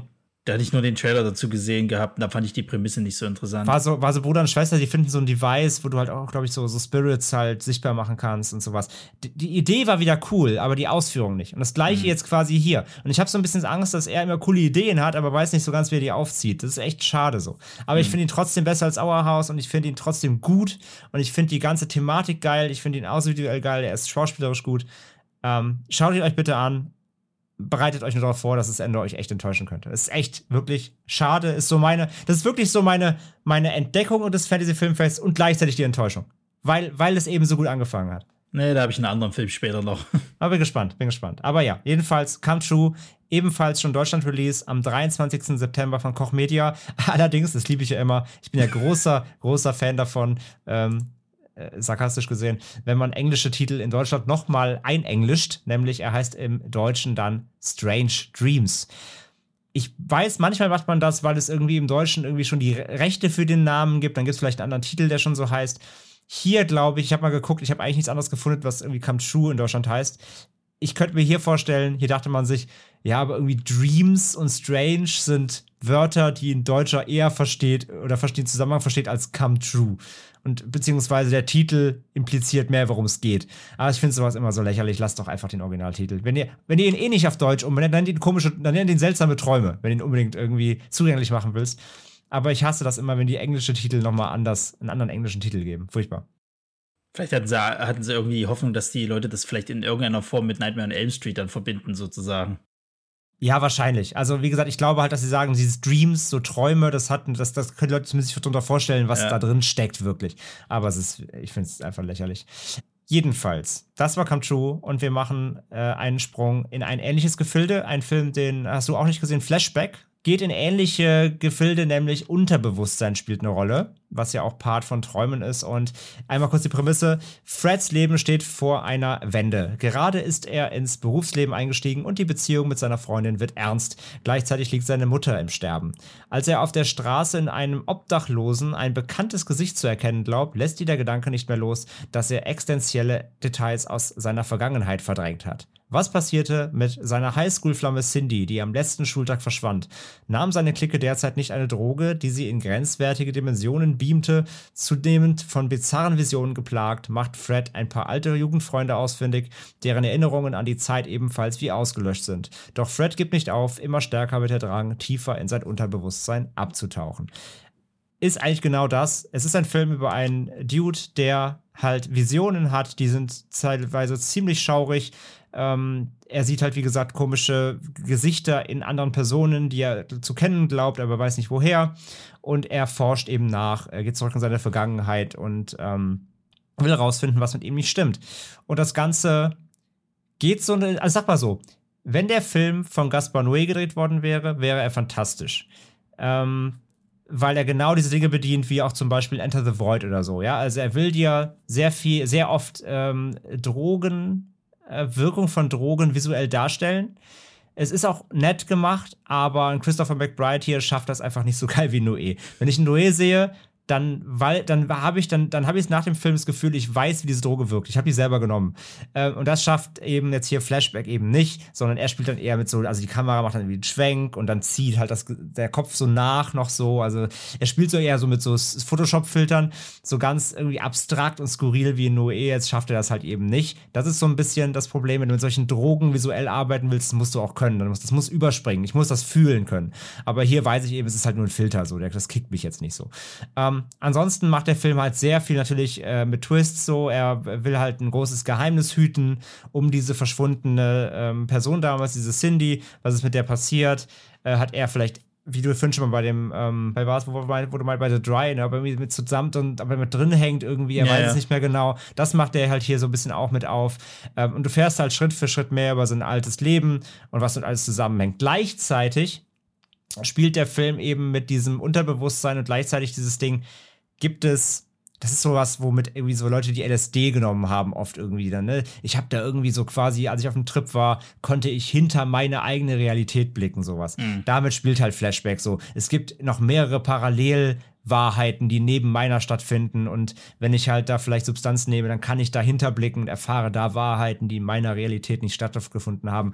Genau sowas macht der Film auf sowas muss man einfach Bock haben. Das ist halt teilweise, das driftet nachher wirklich krass ab. So, ich war am Ende auch wirklich, saß ich, äh, nach dem Abspann saß ich da und war mir auch nicht sicher, ob ich alles komplett begriffen habe, weil der Film wirklich mit, ähm, mit verschiedensten abstrakten Ebenen um sich wirft, mit Charakteren, die es halt in verschiedenen Ebenen gibt, aber nicht in jeder haben sie die gleiche Rolle und ähm, er selbst aber irgendwie immer der gleiche, aber die anderen nicht. Und also er so eine Mischung aus metaphysisch und eigentlich auch scheißegal. Und äh, zwischendrin macht er noch halt eben so ein bisschen so eine Drogen-Crime, ja, eine Crime nicht, aber so einen kleinen Thriller noch mit drin, weil eben die Frage auch ist, was haben sie da genommen, wo hatten sie das her und wer hing dann mit da, noch mit da drin und so weiter. ganz krude Mischung irgendwie. Ähm, war nicht schlecht, kann man wirklich sich auch anschauen. Ist, aber man merkt schon, es sind einige so Mittelfeldfilme dabei. Ne? Es ist halt auch kein Must-See so. Man kann aber seinen Spaß mit haben. Nur auch eben ein Film, der mich am Ende zumindest ähm, auch eben komplett, nicht komplett abgeholt hat und vor allem eben mit vielen Fragezeichen zurückgelassen hat. Und ich würde behaupten, es ist ein Film, der möchte das auch. Ähm, also ist jetzt kein Lynch, ne, natürlich, der jetzt so clever ist, dass du dann sagst, okay, da muss ich nicht drüber nachdenken. Es ist eher ein Film, der will dich halt so mindfucken, dass du am Ende halt sagst, so, hä? Und naja, nur, nur um das um des Mindfucks willen ist halt auch immer schwierig, ne? Also, er erzählt schon irgendwie eine Geschichte und die findet irgendwie auch einen Abschluss, aber sind so zwei, drei Sachen, die dazwischen passieren, da bist du so, okay, habe ich, hab ich jetzt nicht, verstehe ich im Großen und Ganzen nicht, was es, was es auf das große Ganze für einen Einfluss haben soll. Aber bitte so. Ähm, von daher, Flashback ist echt so ein, so ein, so ein Mittelmaß-Nullnummer-Ding. Kann man gucken, muss man nicht, hat man nichts verpasst, wenn man es nicht tut. Ansonsten, ähm, was ich bei dem Film herausheben kann, vor allem ist ähm, eine großartige Schauspielerin, nämlich Micah Monroe. Die liebe ich eh, spätestens seit It Follows, aber auch in The Guests großartig. Die spielt eben hier diese Cindy, diese, diese verschollene Mädchen. Ähm, die ist super, aber auch hier Dan, äh, Dylan O'Brien, den kennt man aus Maze Runner. Äh, unter anderem macht es auch gut. Ähm, das funktioniert alles auf der Schauspielerebene, kaufe ich den ab. Das ist alles cool. Ähm, zudem echt, wie gesagt, ein paar schöne Mindfucks, ein paar schöne visuelle Spielereien und guten Masken hier und da. Aber es ist eben ein Film, der am Ende des Tages ja für den, für den Mindfuck existiert und du musst halt Bock haben auf dieses Thema eben Bewusstseinserweiterung und was man daraus irgendwie entspinnen kann. Ab dem 27. August äh, bei Cape Light im Handel. Übrigens, äh, äh, Emery Cohen spielt auch mit. Der war auch äh, vor zwei Jahren auf dem Filmfest mit Laws of Chaos. Fand ich ein bisschen fehlbesetzt, weil der hat einfach schon ein gewisses Age, äh, ein Age-Look, so Ende 20 Minimum, vielleicht sogar eher so Anfang 30 von seinem einfach Gesichtszügen her. Und der spielt halt hier einen Teenager an der Highschool, ne? Das ist halt so. Äh, Leute, könnt ihr euch bitte Darsteller holen, die auch optisch da reinpassen. Kommen wir lieber zum Film, der, glaube ich, spannender ist zu besprechen, den wir auch beide gesehen haben und den hast du vorhin schon mal erwähnt. Heißt Kavit aus dem Jahr 2020 und äh, den fand ich wirklich sehr spannend. Habe ich auch jetzt nicht auf dem Fantasy Filmfest tatsächlich gesehen, den hatte ich schon auf dem Brussels äh, International Filmfest gesehen, Anfang des Jahres. Hat mich aber damals schon sehr begeistert und ähm, ja, auch hier nochmal kurz die Prämisse. Der an Amnesie leidende Isaac wird von einem Kumpel gebeten, für ein paar Tage die Tochter seines verstorbenen Bruders zu beaufsichtigen. Olga ist schizophren mit katatonischen Zuständen und kann nicht allein sein. Einmal im Jahr trauert sie in einem verlassenen Haus um ihren Vater, der sich dort im Keller erschossen hat. Nicht erwähnt hat der Kumpel, dass das Haus von einer äh, auf einer einsamen Insel liegt. Und es gibt eine Bedingung. Isaac muss seinen Aufenthalt angekettet in einem ledernen Geschirr verbringen. Dass die Kette lang genug ist, um durchs ganze Haus zu streifen, ist da auch kein Trost. Doch auch Geldmangel nimmt der, äh, doch aus Geldmangel nimmt der junge Mann den Job an. Also, wir haben ein kleines abgeschiedenes Setting auf dieser kleinen Insel in einem komplett runtergerockten Haus. Ähm, da ist diese Frau drin, die du überhaupt nicht einschätzen kannst am Anfang. Der Typ hängt an der Kette. Ich habe teilweise gelesen, der Film irgendwie wurde mit Saw verglichen. Wo ich mir dachte, nur weil ein, nur weil ein, nur weil ein Typ an einer Kette hängt, ist es kein Saw-Film, liebe Freunde. Ganz weit weg davon. Und ja, und dann ist es so ein bisschen, geht, ich fand es so, geht so, es geht so ein bisschen in die Richtung, ähm, äh, ach, wie hieß der Film? Ähm, mit M, dieser Geisterhausfilm. Äh, der auch so ganz, ganz, mit Anna Taylor Joy. Ach, wie heißt er? Ich komme gerade nicht drauf, ich gucke gleich mal nach. Ähm, er hat mich auf jeden Fall so ein paar Filme erinnert. Es ist halt, er kriegt halt dann relativ schnell spooky Vibes, sag ich mal. Es geht um einen, ein Hasenspielzeug, das eine kleine Trommel hat. Es geht um äh, vermeintliche Leichen, die vermeintlich vielleicht aber auch noch leben. Äh, gibt es Geister in diesem Haus? Äh, ist da irgendwas Spookiges unterwegs? Und was ist da eigentlich Phase? Ähm, ein sehr, sehr schönes Mystery-Setup fand ich generell erstmal. Wie ging es dir, dir da, Ronny? Also der Film hatte mich halt voll gekriegt. Ähm, bei dem ist es halt so, du musst am Anfang die Prämisse schlucken. Und wenn du das nicht kannst, dann zerfällt der ganze Film. Ähm, wenn du das äh, schluckst, dass er sich halt dazu entschließt, sich in so ein Ledergeschirr zu stellen und halt auf so einer abgelegenen Insel, wo halt keine Menschenseele ist, mit ihr, die quasi nicht so richtig einschätzbar ist, kann sie ihn verletzen, ist die aggressiv oder ist sie einfach nur katatonisch die ganze Zeit, du weißt es halt nicht.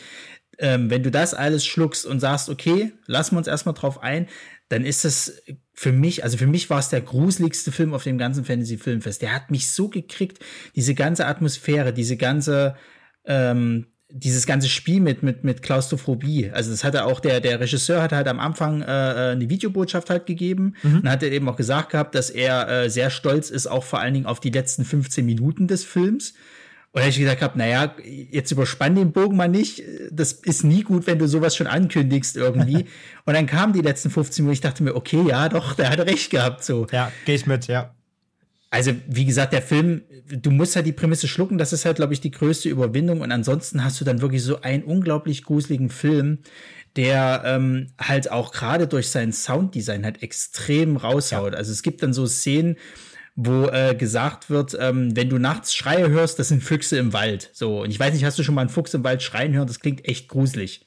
Nee, ich kenne nur Katzen, wenn sie, wenn sie, wenn sie fighten. Ist auch nicht, ist auch nicht ja. schön, ja. ja. Ist auch nicht ja. schön, aber ein Fuchs klingt halt auch richtig furchtbar. Und dann okay. gibt's halt die Szene und du kannst nicht unterscheiden, ist das jetzt sie, ist das ein Fuchs oder ist es irgendwas anderes?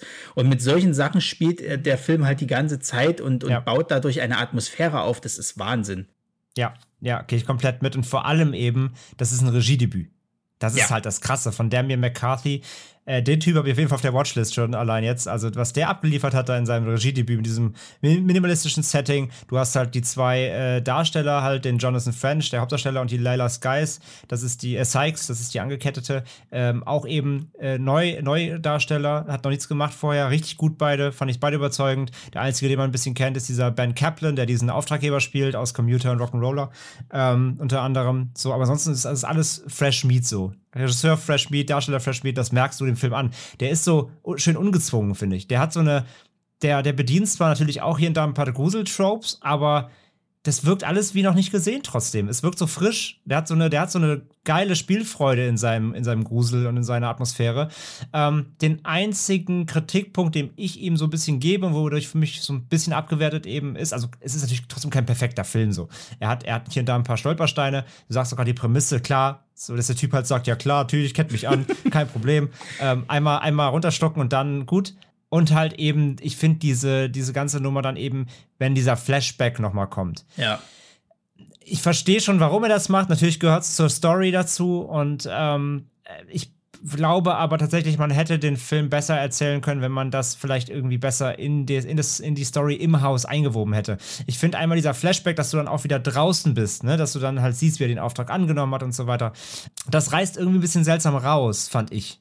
Also das hätte man, glaube ich, besser lösen können, ohne die Atmosphäre einmal rauszuholen komplett. Ich weiß, wie es dir ging. Also ich verstehe schon klar, du brauchst es dann für diesen Twist und um die, um die, um die, ähm, das Ganze dann von hinten aufzurollen natürlich, weil das Ganze natürlich noch einen, einen größeren Background irgendwie hat, als du anfangs denkst. Ähm, aber ich glaube, das hättest du irgendwie erzählen können, ohne dass du einmal die Atmosphäre brichst. Naja, generell dieser ganze Background ist, glaube ich, so ein bisschen der Schwachpunkt, weil das bietet halt keine Überraschung. Du weißt halt von Minute an eins, warum was passiert ist ähm, wer an allem schuld ist, äh, beziehungsweise halt, wo die Reise hingeht. Viel interessanter ist natürlich alles, was in dem Haushalt spielt, weil mhm. dich das dann Gott sei Dank auch ein bisschen davon ablenkt halt. Weil wenn das jetzt so gewesen wäre, okay, wir müssen da jetzt irgendwie diese Grundstory erzählen und das Haus ist nur so Beiwerk, dann hätte der Film für mich auch nicht funktioniert. Ähm, dadurch, dass aber eben das Haus wirklich der Fokus war und diese ganze Atmosphäre da drinne und das, das andere ist halt so nebenbei erzählt halt, funktioniert das für mich dann wieder halt besser. Da kann ich dann auch mal ein Auge zudrücken und halt sagen, okay, dass diese Grundstory, die da im Hintergrund noch ist, halt nicht so äh, äh, wirklich keine Überraschung halt bietet. Das sei jetzt mal geschenkt halt. Es geht mir ja wirklich eher um das, was in dem Haushalt passiert. Hm. Und ja, das ist es tatsächlich dann auch. Also das, weil du halt auch sagtest mit diesen Gruselgeschichten halt so, das sind jetzt auch keine Sachen, wo du jetzt als, als Horrorvirtuose halt sagst, oh, das habe ich ja noch nie gesehen. So, Nein, doch, ja. na klar. Und du weißt ja. auch in Minute eins, wo er halt bestimmte Sachen findet, da wird noch was passieren, natürlich. Ja. Aber die werden dann irgendwann ich glaube, auch so, so runtergebrochen äh, halt auf so das Minimalste, dass du halt auch nie, also das ist halt anders als zum Beispiel bei The Conjuring, wo du weißt, du siehst den Jumpscare kommen. So, ja, du kannst ja. dich drauf vorbereiten und dann kriegt er dich trotzdem, weil halt nochmal das Soundsetting halt hochgedreht wurde. Bei dem Ding ist es halt, du erwartest die ganze Zeit, dass was kommt. Es kommt halt nichts. So, ja. der spielt die ganze Zeit damit halt so. Und, und wenn es dann kommt, ist es halt dadurch irgendwie nochmal erschreckender, obwohl du auch weißt, natürlich musste noch mal sowas passieren. Und das funktioniert für mich halt extrem gut bei dem Film. Ja, also, und, und der, der hat auch so schöne Szenen, wo er es schafft, so eine so eine Spannung so krass aufrecht zu halten, dass du echt minutenlang da irgendwie ähm, Zähne, äh, Zähne knirschen sitzt. Ich sag jetzt mal nur, ohne da Details zu nennen, aber halt eben äh, in, der, in der Wand am Ende. So, Ja. ne? Äh, Das ist halt, das ist halt so spannend und so unangenehm und so gruselig einfach. Das ist richtig, richtig stark. Und auch da eben, da passiert ja eigentlich erstmal gar nichts, aber allein die Vorstellung und ne, du weißt so, was da gerade Ja, ja. um, ihn, um ihn rum passiert, ähm, das ist so peak gruselig, fand ich halt auch. Also das, der, es hat mich kein Film dieses Jahr auf dem Filmfest oder von der Auswahl des Filmfests wirklich ähm, in Sachen Horror so überzeugt wie der hier tatsächlich. Also Come True war auch, hatte ich auch ein paar Momente gehabt, aber auf einer irgendeiner anderen Art nochmal. Mhm. Aber das hier war wirklich nochmal runtergebrochen, einfach wirklich nochmal so, eine, so ein schöner, schöner Grusel, ja. Ja, und gerade wenn ich dann halt so das, das, das Gefühl habe, ich als Zuschauer will wirklich nicht mit dem jetzt gerade tauschen. Ich hätte da keinen Bock in dem Haus zu sein. Und, und allein diese Wandszene, die du halt, also da hätte ich erst recht keinen Bock drauf gehabt. Also da hätte ich Ja. gesagt, nee, ich gehe jetzt, ja, dann bin ich halt in dem Raum eingeschlossen, mir egal, was soll's. So. Ja, ja. Gehe ich, geh ich halt komplett mit und wie gesagt, vergesst bloß dieses Saw-Vergleich. Das ist halt kompletter Bullshit. Ich weiß, wie gesagt, nur weil jemand an der Kette hängt, ist es jetzt kein Saw-Film. Also das da war ich wirklich ein bisschen schockiert. Ansonsten, ich glaube, von uns beiden Empfehlung, Daumen hoch. Also das Ding gerne auf die Watchlist setzen. Leider auch hier noch keine äh, Info für den Deutschland-Release. Ähm, hoffe ich, dass er kommt. Ich hoffe, dass sich ihn irgendwer schnappt, weil der hat es verdient, auf jeden Fall. Und den ähm, Demi McCarthy, den kann man sich auf jeden Fall schon mal auf die Beobachtungsliste setzen. Also, äh, wenn der für als Debüt schon so Dinge abliefert, da kommt auf jeden Fall, glaube ich, noch was. Ja. Kavit. Gerne, gerne gucken. Das war ein bisschen schade, weil äh, Mhm. durch die Pandemie-Geschichte ist es ja meistens, also normalerweise ist es ja beim Fantasy-Filmfest so, dass die halt ganz gerne mal Regisseure oder, oder halt ähm, Leute vom Film halt einladen. Da haben. Hm. Er wäre zum Beispiel, glaube ich, auch gekommen. Den hätte ich super gerne interviewt äh, äh, zu dem Film. Ging jetzt natürlich leider nicht, ne? Klar. Klar. Aber ich meine, vielleicht kann man ja mal irgendwie, vielleicht kann man ja irgendwie an die Kontaktdaten kommen übers Filmfest Ja, und mal ein Follow- Follow-up definitiv. machen. Weil ich glaube, gerade so ein Typ halt, der jetzt hier seine Regiedebüt da abliefert, der freut sich halt über, über jeden Zuspruch irgendwie. Ja. Oder bei jeder, jede Möglichkeit. Glaube ich halt auch. Interessanter Typ bestimmt. Der hier echt so ein Brett abliefert oder zumindest auf jeden Fall sehr, einen sehr, sehr interessanten Film als Debüt. Wir bleiben bei Grusel oder versuchter Grusel, ähm, gemischt mit Öko-Horror. Ich ähm, habe Gaia gesehen. Auch den hast du dir ausgespart. Und ich kann dir sagen, Ronny, gute Entscheidung. Das wusste ich schon. Gaia, ein Film aus Südafrika, tendenziell natürlich super spannend. Ähm, immer schön, Filme auch mal aus äh, Regionen eben zu sehen, die man nicht so oft vertreten hat. Und äh, ja, die Prämisse, eine Überwachungsmission im südafrikanischen Urwald geht gewaltig schief, als Parkrangerin äh, Gaby in eine Falle schwer verletzt wird und der Funkkontakt zu ihrem Kollegen plötzlich abbricht. Mit letzter Kraft kann sie sich in eine kleine Hütte retten. Dort macht sie bald die Bekanntschaft mit Barrent und seinem Sohn Stefan, die als Aussteiger eines, äh, ein karges, durchritualisiertes Leben im Einklang mit der Natur führen. Äh, Regie geführt Jacob Bauer und ähm, ja, der Film war leider wirklich stinklangweilig. mein Gott, war der langweilig. Ähm, der Film ist im Grunde eine, wer das Videospiel kennt für die PlayStation, Last of Us, ähm, eine Last of Us Fanfiction. Also so stelle ich mir einen Last of Us Fanfilm vor, äh, wenn ich ihn irgendwie auf YouTube for free gucken könnte. Okay, sieht ein bisschen besser aus, zugegebenermaßen. Äh, jetzt schlecht, schlecht aus in Tyler nicht. Auch ein paar Masken und so und Creature-Kostüme waren nett. Aber es ist wirklich das. Also, die haben, es geht halt hier um zwei, äh, ein Typ, der war halt früher Wissenschaftler, hat, hat sich jetzt gegen die Wi- Wissenschaft verschrieben und macht jetzt seinen eigenen Kult im Wald eben mit seinem Sohn. Der Sohn kennt auch die moderne Welt gar nicht, weil er da geboren ist.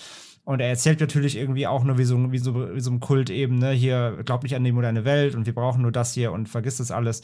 Und sie stolpert da halt rein, sie kommt natürlich aus der modernen Welt. Und ihr äh, Kollege wird auch direkt am Anfang des Films schon, äh, kommt abhanden, sage ich jetzt mal, ohne darauf näher einzugehen. Und äh, ja, dann lernt man erst diese beiden da kennen, die halt eben einfach schon super weird sind, äh, machen zwar erst einen ganz netten Eindruck, aber du merkst schon irgendwie, so ganz knusper sind die eben nicht. Und dann kommt eben noch schnell raus, dass bei Nacht eben diese äh, Pilzmenschen angreifen, denn äh, in diesen Wäldern äh, hat anscheinend irgendwie eine Art Fungus ähm, die Menschen befallen und verwandelt sie in so Pilzmonster. Und die sehen halt eins zu eins auch vom Design aus wie diese Klicker aus Last of Us eben mit so einem aufgewucherten Pilzkopf. Ähm, die schreien genauso, die Schreie klingen genau gleich. Da haben sie wahrscheinlich sogar die Soundspur abgerippt. Nee, Quatsch. Werden sie nicht gemacht haben, aber es klingt wirklich genau ähnlich. Und äh, verhalten sich auch genauso, ne? Also die äh, reagieren auf Laute, die sind blind, ähnlich wie in Quiet Place quasi, die reagieren auf Geräusche. Das heißt, sobald die kommen, müssen sich alle ruhig verhalten. Dann wird ein bisschen gekämpft gegen die und ähm, ja, das that's it quasi erstmal für so die fast die ersten 80 Minuten. Es wird viel gelabert, es gibt ein paar Pilzmonster und ähm, ein, zwei gute äh, Practical Effects eben bei der ganzen Sache, wenn die sich verwandeln und so und denen dann irgendwie die Pilze aus den Augen wachsen. Das ist schon ganz nett. Aber jetzt gut, holt jetzt auch keinen im Ofen hervor. Ansonsten eben, wie gesagt, die Story ähm, geht es einfach darum, sie bringt dem Sohn will dem Sohn so ein bisschen die moderne Welt beibringen. Guck mal hier übrigens, ich habe hier ein Smartphone, kennst du das? Er so, oh nee, kenne ich nicht und äh, freunden sich so ein bisschen an. Dem Vater gefällt das natürlich überhaupt nicht, weil der natürlich komplett der modernen Welt entsagt, äh, äh, zerschmettert auch irgendwie dann ihr Smartphone, das einzige Kommunikationsmittel natürlich nach außen, klar. Ähm, und so spitzt sich das immer wieder zu und du merkst so langsam irgendwann so, ah, okay, der, der Typ hat auf jeden Fall einen Sockenschuss und ähm, ja, das wird nicht irgendwie nicht gut enden und das Finale verrate ich natürlich jetzt irgendwie nicht, aber Ey, die, Endpo die Endpointe hier ist auch halt, ne, so wie gesagt, es ist halt so Öko-Horror, soll halt irgendwie eine Message haben, so nach dem Motto, du, du, du, ihr, ihr, ihr, ähm, böse, böse Welt, macht alles kaputt. Äh, es ist alles so plakativ. Es ist alles super plakativ und es ist einfach, es passiert in diesem Film nichts. Und leider eben nicht so positiv, jetzt vielleicht bei einem, bei einem SEO-Bock, der dann trotzdem irgendwelche coolen Fragen aufwirft. Äh, so Bock, Entschuldigung. Und, äh, und ähm, äh, andere Beispiele, die wir eben auch schon hatten, du kannst ja trotzdem auch eine ruhige Geschichte erzählen, wie auch in Voice of Silence, ähm, mit, mit äh, ruhigen Momenten, mit Dialogen, mit klugen ähm, Mimiken, Gestiken und so weiter. Und der Film macht das aber halt komplett einfach nicht. Der, ähm, der, der weiß nicht, wie er sich inszeniert. Der ist, der ist einfach boring geschrieben. Und ja, er hat wirklich kaum, kaum Inhalt einfach. Und ähm, wie gesagt, wenn du halt irgendwie so eine Message ausspielen willst, die dir irgendwie wichtig ist, dann musst du auch was zu erzählen haben. Und da kannst du nicht am Ende so eine, auch hier wieder ähnlich wie bei Come True, so eine Pointe am Ende machen und sagen, ha, das war jetzt irgendwie unser großer, unser großer mahnender Zeigefinger das funktioniert halt einfach nicht. Und genau so ein Film ist Gaia halt leider, von daher, ja, von mir keine Empfehlung, kann man sich wirklich schenken. Ähm, spielt lieber Last of Us, der ist der bessere Gaia auf jeden Fall. Ähm, deswegen hier der südafrikanische Beitrag wirklich kein, äh, kein Stern und ähm, erscheint am 24. September ähm, bei Leonine in Deutschland. Wer trotzdem Interesse hat, schaut gerne rein, aber da kann ich wirklich nur von abraten, leider. Deswegen springen wir lieber direkt auch weiter zu einem Film, den ich sehr gern gesehen habe, leider, leider nicht geschafft. Ähm, Kandisha. Ein Film von Alexandre Bustillo und Julien Maury, die beiden Regisseure von Inside, äh, Leatherface, äh, Livid und vielen anderen tollen französischen Filmen. Among the Living, gut, der war so, der war so, geht so. Aber auf jeden Fall ein interessantes Regie-Duo, natürlich gerade durch Inside berühmt geworden aus der French Terror-Welle damals, dem French Extremism.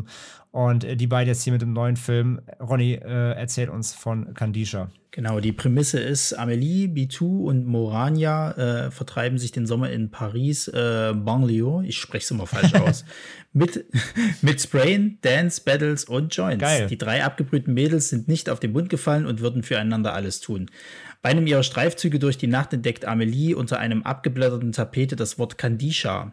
Moyana kennt die alte marokkanische Spukgeschichte über den Geist einer schönen Frau, der als rachelüsterner Dämon über Männer richtet. Natürlich machen sich die Freundinnen über die verstaubte Legende lustig. Natürlich. Was ein Fehler war. so, viel sei, so viel sei schon mal also, gesagt. Also, also ich kann direkt sagen, ähm, ich hatte so ein bisschen, als ich die Prämisse gelesen habe, ich hatte halt so Candyman, Bloody Mary-Vibes so ein bisschen in die Richtung. Ne? Also diese marokkanische Legende gibt es ja wohl wirklich äh, über diese Kandisha, ja, ja. aber ja, was, was bietet der Film? Also es ist tatsächlich auch so ein bisschen so die Frau in Weiß halt. Das wird auch im Film angesprochen, ah. dass halt jede, jede äh, Kultur so ihre Frau in Weiß-Legende ja, okay. halt hat und das ist halt in, in Marokko halt äh, eben Kandisha. Ist aber tatsächlich die Überraschung des gesamten Filmfests für mich ah, gewesen ah, okay. halt. Also der ist, der ist, der ist richtig, richtig gut. Der ist von der Aufmachung, musst du dir so vorstellen, ich weiß nicht, ob du auf Netflix den äh, Mortel äh, Sterbliche kennst. Das ist so eine Serie, die geht auch nur so sechs, sechs äh, äh, Episoden. Nee, nicht Zumindestens gesehen. aber ähm, sowas wie Die Wütenden mhm. äh, äh, von, von, ich komme jetzt nicht auf den französischen Titel. Ähm, von der Aufmachung her. Also du hast halt auch wieder dieses, dieses, äh, diese Pariser, ähm, wir nennen es mal, ähm, ja, Gebiet, wo, wo halt eben äh, mehr so, so die sozial Schwachen halt leben, ja. sehr authentisch gehalten. Das äh, ist auch super gespielt von den drei Damen. Also ich habe lange Zeit gar nicht begriffen, wer ist denn jetzt eigentlich hier die Hauptcharaktere? das wird auch recht lange tatsächlich äh, so ein bisschen äh, hinterm Berg gehalten. Und äh, das geht dann halt darum, dass äh, eine von denen von ihrem Ex-Freund fast vergewaltigt oh. wird und sie dann aber, äh, also sie wird halt zusammengeschlagen halt ähm, und fängt dann an, aber halt äh, diesen äh, Geist oder diesen Dämon Kandisha halt dazu zu beschwören. Mhm. Sie glauben natürlich alle nicht so richtig dran, aber dadurch, dass sie halt eben wütend war und äh, das mit ihrem Blut auch so ein bisschen äh, untermalt hat, äh, ruft sie diesen Dämon halt. Und der fängt dann natürlich an, halt alle Männer so in ihrem äh, Umkreis umzubringen. Wie, wie, wie beschwört man Kandisha? Na, sie malt halt im Endeffekt mit ihrem Blut halt ein Pentagramm halt und sagt halt, äh, glaube ich, fünfmal hintereinander ah, okay, Kandisha. Okay. Ja. ähm, das ist halt auch so ein bisschen das, äh, wo nicht so ganz klar wird, wie beschwört man ihn jetzt und, und wie kriegt man ihn halt wieder los, weil halt auch nirgendwo so richtig steht halt, was man jetzt genau tun muss. Also die eine Freundin erzählt hat, ja, du sagst halt wie Candyman oder beziehungsweise Bloody Mary das halt irgendwie fünfmal. die Zahl wird auch nirgendwo genannt. Ähm, und dann, dann passiert das schon irgendwie. Und er fängt halt relativ harmlos an, was das Blutige angeht, aber der wird halt immer splatteriger und goriger. Also es ist Wahnsinn. Der, der, der, da gibt es dann irgendwann so Szenen, wo Leute auseinandergerissen werden vor laufender Kamera und du denkst, okay, damit habe ich jetzt nicht gerechnet. Also auch, dass du nicht wirklich den, den, den Effekt halt siehst, halt, also diesen, diesen Practical-Effekt. Ich bin mir bis heute nicht sicher, ob es CGI ist oder ob sie halt tatsächlich ähm, da Puppen halt mitgebaut haben. Und das ist halt auch das, was ich so cool an dem Film finde, dass du halt diese Authentizität die ganze Zeit hast. Also diese Welt ist halt tatsächlich glaubhaft. Okay. So. Du hast zwar dieses Übernatürliche mit diesem Dämon und trotzdem könnte sich das so aber abspielen in Paris, weil halt du hast halt diese Slums jetzt mal in dem Fall, ähm, du hast halt diese drei Charaktere, die halt äh, wie echt wirken, also auch die Gespräche, die sie halt führen, sind vollkommen glaubbar, die Monologe und ähm, der ist relativ straightforward, der bietet halt wenig Überraschung, das ist halt vielleicht auch nochmal so ein Kritikpunkt, aber das fand ich nicht mal schlimm, mhm. sondern ich wollte das halt tatsächlich sehen, wie werden sie jetzt Herr dieser Lage und nicht, dass es dann nochmal so einen tollen Twist am Ende halt mhm. gibt. Mhm. Und ich mochte tatsächlich die, die, äh, so die letzte Einstellung vom Film halt. Also, weil es wird dann halt gesagt, quasi, dass Kandisha, äh, dieser Dämon, immer ähm, das Aussehen des Letzten annimmt, der sie beschworen hat und dann wieder verjagt hat, sozusagen. Mhm. So, möchte ich jetzt nicht weiter drauf eingehen, kann sich der Zuhörer dann sein Teil denken, wo es hinausläuft. Ja. Aber der ist wirklich gut gewesen. Also, ähm, da waren auch nicht viele im Kino, was ich ein bisschen schade fand tatsächlich. Also auch die, die vom Fantasy Filmfest hätten sich da noch mehr Leute gewünscht. Wundert, wundert, mich, wundert, halt wundert mich halt eben, weil ja, sag ich ja, weil ja Inside gerade meistens immer dann der als, als Genre äh, gesetzt gilt und der fiel ja dann immer. Ich glaube, die haben zu wenig damit geworben tatsächlich. Ja, ja. ja. Und es gab ja auch keinen Trailer und nichts dazu. Du hattest ja nur eigentlich ein Bild ja, genau. äh, auf der Seite gehabt. Ich hatte auch mal nach Trailern geguckt. Das ist, sieht halt gerade noch schlecht aus. Der muss wohl relativ frisch gerade auch noch sein. Mhm. Ich weiß gar nicht, wo der in Frankreich halt schon gelaufen ist auf irgendeinem Der lief letztes Jahr schon in Frankreich, ja, ja. Ja, ja. Aber ansonsten, also Spitze kann ich nur empfehlen, wenn der dann irgendwann mal hier kommt, also sollte man definitiv zugreifen. Ja, krass. Ja, hätte ich echt gern gesehen. Weil, ähm, wie gesagt, also klar, die beiden sind auch so ein bisschen Hit and Miss, aber allein Inside, Livid mag ich auch. Ähm, der Leatherface war halt so lala und wie hat der Among the Living. Also die sind ein bisschen Hit and Miss, aber ich mag die beiden als Regie-Duo schon gerne. Die haben gute Ideen. Die sind auch handwerklich eigentlich immer fit. Und ähm, ja, klingt gut. Also klingt ja echt wie ein bisschen so der feministische Candyman quasi, ne? So ein bisschen. Ja, ja, ja, ja, tatsächlich. Das ist halt auch sowas, was du denen halt schön abnimmst. Ich finde, das ist halt nicht aufgezwungen, dass die jetzt irgendwie mega feministisch sein müssen oder sonst irgendwas. Das ist halt einfach relativ natürlich und, und du würdest dich halt auch nicht mit denen anlegen. Gleichzeitig willst du mit den Personen befreundet sein, weil sie irgendwo doch ganz cool sind. außer mit Kanticha. Ähm, außer, beziehungsweise ja, außer, außer, außer du beschwörst die halt, ja. Nee, okay, cool. Sehr, sehr, sehr cool. Also den habe ich auf jeden Fall auf der Watchlist, den will ich auf jeden Fall noch sehen. Bin ich echt gespannt. Ähm, Kandisha, wie gesagt, noch keine Info zum Release. Aber auch hier bin ich mir relativ sicher, dass der seinen deutschen Release finden wird. Kommen wir doch mal zu einer Sache, ein bisschen was Lustiges zumindest. Mal ein bisschen neben dem ganzen äh, Gekröse und, äh, und äh, Spuk und Co. Mal eine Sache, den ich auch, ein Film, den ich sehr sympathisch fand, The Paper Tigers. Ein Crowdfunding-Projekt tatsächlich.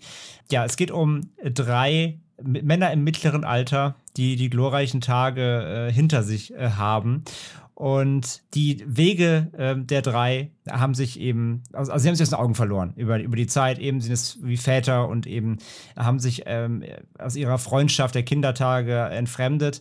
Aber der, der Meister stirbt und die drei werden wieder vereint. Und ähm, ja, für Danny, Hing und Jim sind die Zeiten eben von Adlerkralle und Drachenfaust vorbei. Und heute bestimmt eher Arthritis, Scheidungsprobleme und Übergewicht ihren Alltag. Ähm, doch der Funke des Ehrenkodex erwacht wieder, als gemunkelt wird, dass Master Choi gar nicht an einem Herzinfarkt starb, wie sie es vermuteten, sondern mit den sogenannten Poison Fingers getötet wurde, eine Technik, die nur äußerst wenige aus dem Kung Fu Olymp beherrschen. Und ja, die drei müssen jetzt wieder zusammenraufen, um zu schauen, ist ihr alter Meister vielleicht tatsächlich einem Verbrechen zum Opfer gefallen. Und ja, ist so ein bisschen, es ist nicht so, es ist nicht so unter der Gürtellinie wie ähm, Beverly Hills Ninja, aber es geht so ein bisschen in die Richtung. Also drei ehemalige oder beste ehemalige beste Freunde, die als Kind eben Kung Fu trainiert haben, schließen sich nochmal zusammen, um aufzuklären, ob ihr alter Meister eines natürlichen Todes gestorben ist oder nicht. Und die müssen eben feststellen, wie schon gehört, sie sind eben nicht mehr so die fitten, jungen, dynamischen Kämpfer, sondern eher die fetten, alten, undynamischen Büroarbeiter, die jetzt eben nochmal anfangen, da irgendwie teilweise Kung Fu zu machen und sich aber dabei mal eben eine Leistenzerrung holen oder eben außer Atem kommen und sich lieber einen Cheeseburger reinziehen, als noch geil zu kämpfen. Und ich fand den wirklich, wie gesagt, unheimlich sympathisch, den Film. Der hat, ähm, ich fand die drei Hauptcharaktere, die Darsteller fand ich super. Ähm, die haben eine tolle Dynamik, es gibt tolle Gags. Es gibt natürlich viel Slapstick-Humor, so wenn sie halt irgendwie jemanden verfolgen und zusammenbrechen, schwitzend und keuchend irgendwie. Das ist halt schon klischeehaft natürlich auch, aber es funktioniert gut. Es ist schon lustig, weil die drei es auch gut machen. Ähm, dazu kommt, dass er hin und wieder auch tatsächlich auch mal Ernsttöne aufgreift. Es gibt schöne Zwiegespräche, auch gerade eben über dieses Thema alt werden ne? und was man so im Leben eigentlich will und so weiter. Das funktioniert, fand ich auch sehr, sehr gut. Das ist sehr sympathisch und er blödelt halt jetzt nicht irgendwie durch und so. Also es ist jetzt kein Ace Ventura oder so, sondern es gibt eben immer wieder mal ähm, guten eingespielten Humor, aber dann auch mal wieder wirklich äh, Ernsthaftigkeit ein bisschen. Ich glaube, der größte Kritikpunkt, den ich habe bei dem Film, er ist zu lang. Ja. Er zieht sich echt ein bisschen hin, so er dauert eine Stunde 50, so knapp. Der ist ein bisschen lang. Der hätte ruhig knackiger sein dürfen, weil diese, diese Jagd eben nach, dem, nach der Wahrheit, die dauert eigentlich auch gar nicht so lange. Die halten sich dann sehr oft auf mit Dingen. Ähm, es gibt natürlich coole Szenen wie die in diesem leeren Schwimmbad da, die ist cool, wo sie gegen diese junge Kämpfertruppe antreten und so. Aber es gibt auch irgendwie Dinge, wo sie dann nochmal in diesem Dojo sind. Klar, der Trainer ist cool, dieser Prollo-Trainer da irgendwie, der mich, der, der hat mich ein bisschen an diesen, der mich ein bisschen an diesen Rex Van Do aus, aus Napoleon Dynamite erinnert, mit seiner, mit seiner ja. Army-Hose. So, das ist eigentlich alles cool, aber er zieht so manche Szenen ein bisschen lang hin und er braucht dann wirklich doch lange lange, um dieses Ganze aufzulösen, obwohl ähm, die Story eigentlich auch wirklich knackiger erzählt werden kann, weil es eigentlich gar nicht so viel hergibt, ihre, ihre kleine Reise da.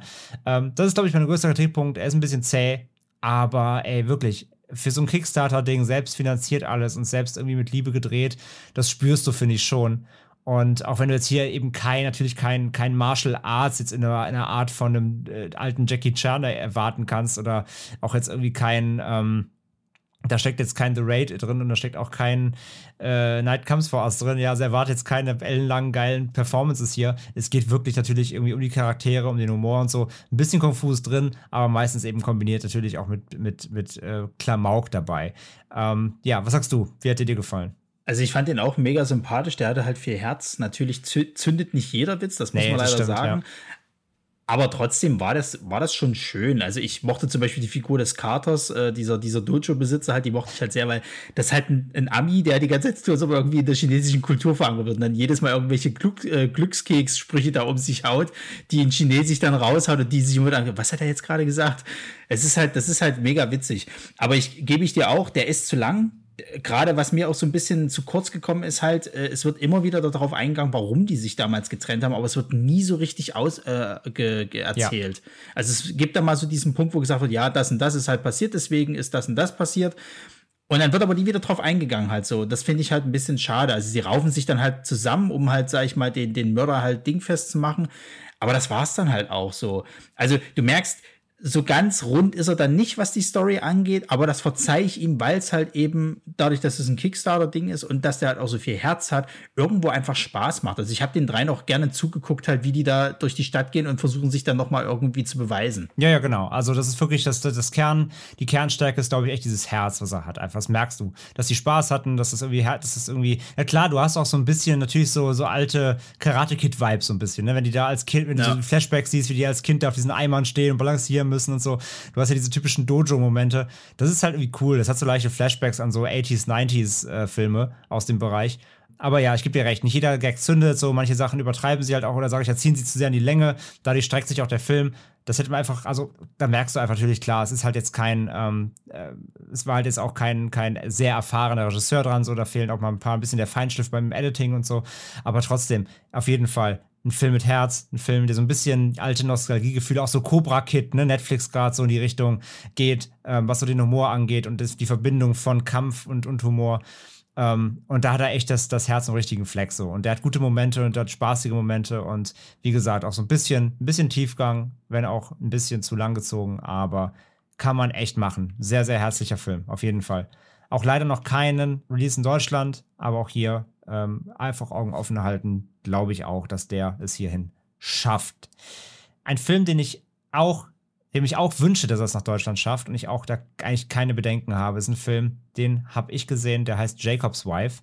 Und ich war allein schon äh, hooked wegen zwei Dingen. A, Barbara Crampton spielt die Hauptrolle. Barbara Crampton natürlich absolute Horror-Queen ähm, von Reanimator über From Beyond äh, bis äh, hin zu Indie-Moderne immer noch am Start im Genre und immer gern gesehen.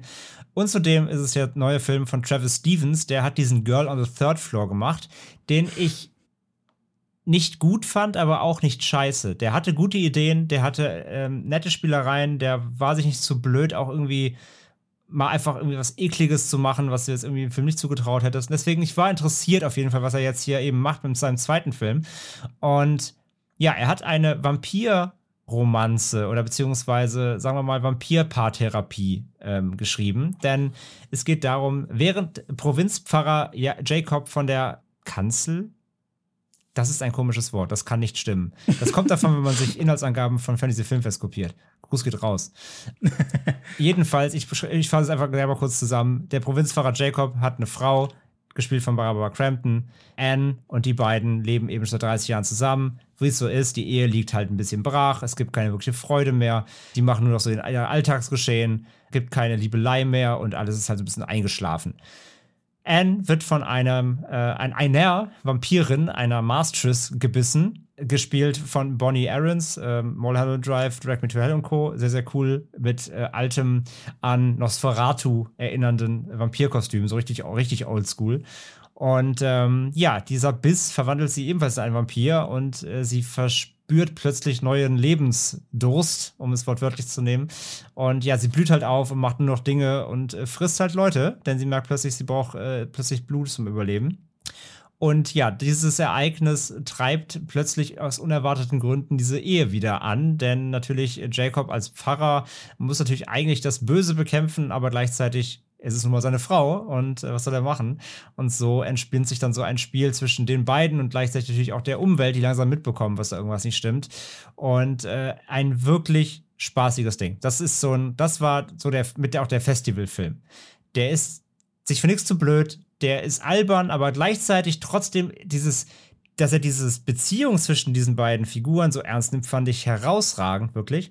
Der nimmt wirklich dieses, dieses Ding, dieses alternde Ehepaar, was sich irgendwie wieder kennenlernen muss, super ernst in diesem ganzen Klamauk zwischen Vampirsblätter, da wird wirklich gesplattert, äh, Gekröse und Mastress und hier CM Punk, der in seinem alten Film Girl Set Floor die Hauptrolle gespielt hat, spielt hier einen Kleinstadtkopf, die natürlich irgendwie auf die Schliche langsam kommen. Und zwischen all dem, diesem Gekröse und der Albernheit, nimmt er aber diese Beziehung zwischen denen trotzdem ernst und erzählt eine wirkliche, echte Liebesbeziehung. Und das fand ich richtig toll, dass der Film das ernst nimmt, dass er nicht nur abdriftet in eben so ähm, blutigen Spaß.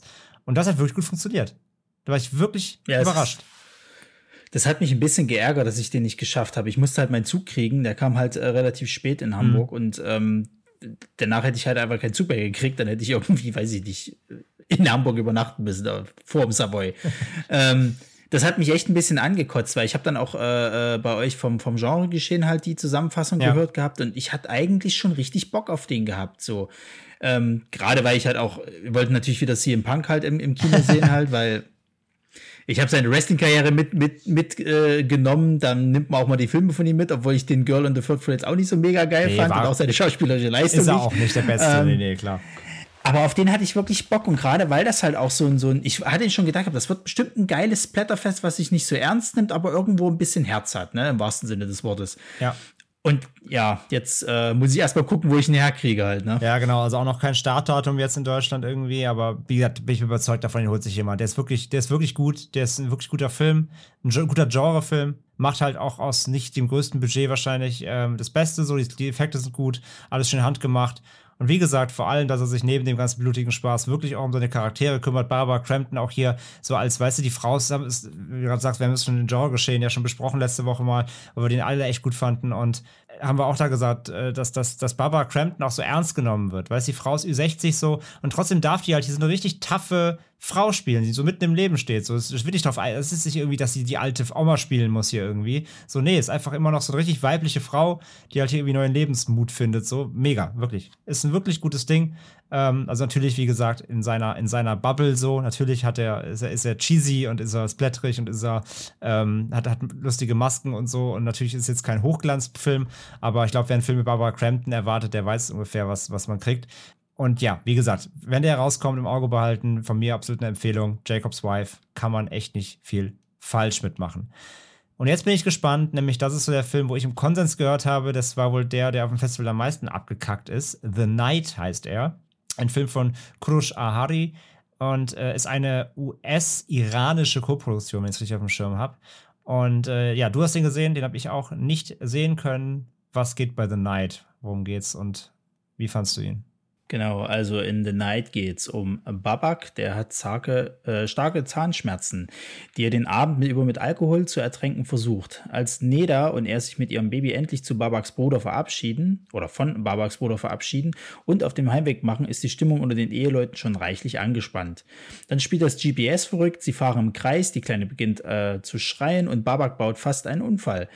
Auf Nedas Drängen hin checken sie in ein nahegelegenes Hotel ein. Doch den ersehnten Schlaf wird ihnen die Nacht nicht bringen. Zu unheilvoll sind die Vorzeichen, zu bedrängend die unerklärlichen Ereignisse im Hotel, die der seltsam aus der Zeit gefallene Portier lakonisch kommentiert. Scheinbar hat sich der ein Fluch auf das Paar gelegt, ein unendlicher Fiebertraum, aus dem es kein Entkommen gibt. Hm. So viel sei gesagt, es äh, gibt ein Entkommen, nämlich indem man den Kinosaal verlässt. Ey, ohne Spaß, ne? Bei dem Film, da hatte ich auch am Anfang so mega Bock gehabt. Das war so ein bisschen, das, das ist bei mir jetzt tatsächlich dieser Come-True-Moment, der bei dir halt so okay. kam. Ich hatte so mega Bock auf diesen Film und auch auf die Stimmung und der Film macht auch bis zur Mitte alles richtig. Und dann zerfällt der halt so vollkommen und, und macht auch so, so, so Sachen, wo ich genau weiß, warum er die Sachen macht, ähm, weil ähm, der Regisseur vielleicht äh, äh, zu einer Religion gehört. Ich will jetzt keine Mutmaßen anstellen und die da halt gewisse Sachen halt haben, die nicht so geil sind und die in diesem Film halt angesprochen werden. Denn äh, es ist halt so, die zwei sind in diesem Hotel halt einfach gefangen, werden dann immer mal so ein paar bisschen bespukt von irgendwelchen Leuten. Das ist äh, typische Sachen, es klopft an der Tür, äh, keiner da, dann, dann klopft es an der Tür, dann ist auf einmal ein kleines Kind da und so weiter und so fort. Das Kind taucht immer wieder auf, dann gibt es mal irgendwelche Schritte oben auf dem Dach und da ist natürlich keiner. Also es sind halt lauter solche Geschichten mhm. und sie kommen halt irgendwann aus diesem Hotel auch nicht mehr raus. Und es werden aber mal so Andeutungen gemacht, dass das wohl scheinbar mit irgendwelchen Sachen aus ihrer Vergangenheit zu tun hat, zu denen, also bei, wo sie nicht ganz ehrlich waren. Und wie gesagt, bis zur Mitte geht das auch alles für mich vollkommen äh, konträr. Aber das Problem ist halt, dass der danach halt einfach. Also es interessiert dann fast schon gar nicht mehr so richtig irgendwie diese ganze Spukgeschichte. Es, es geht dann halt darum, also zu, zu, so ehrlich zueinander zu sein.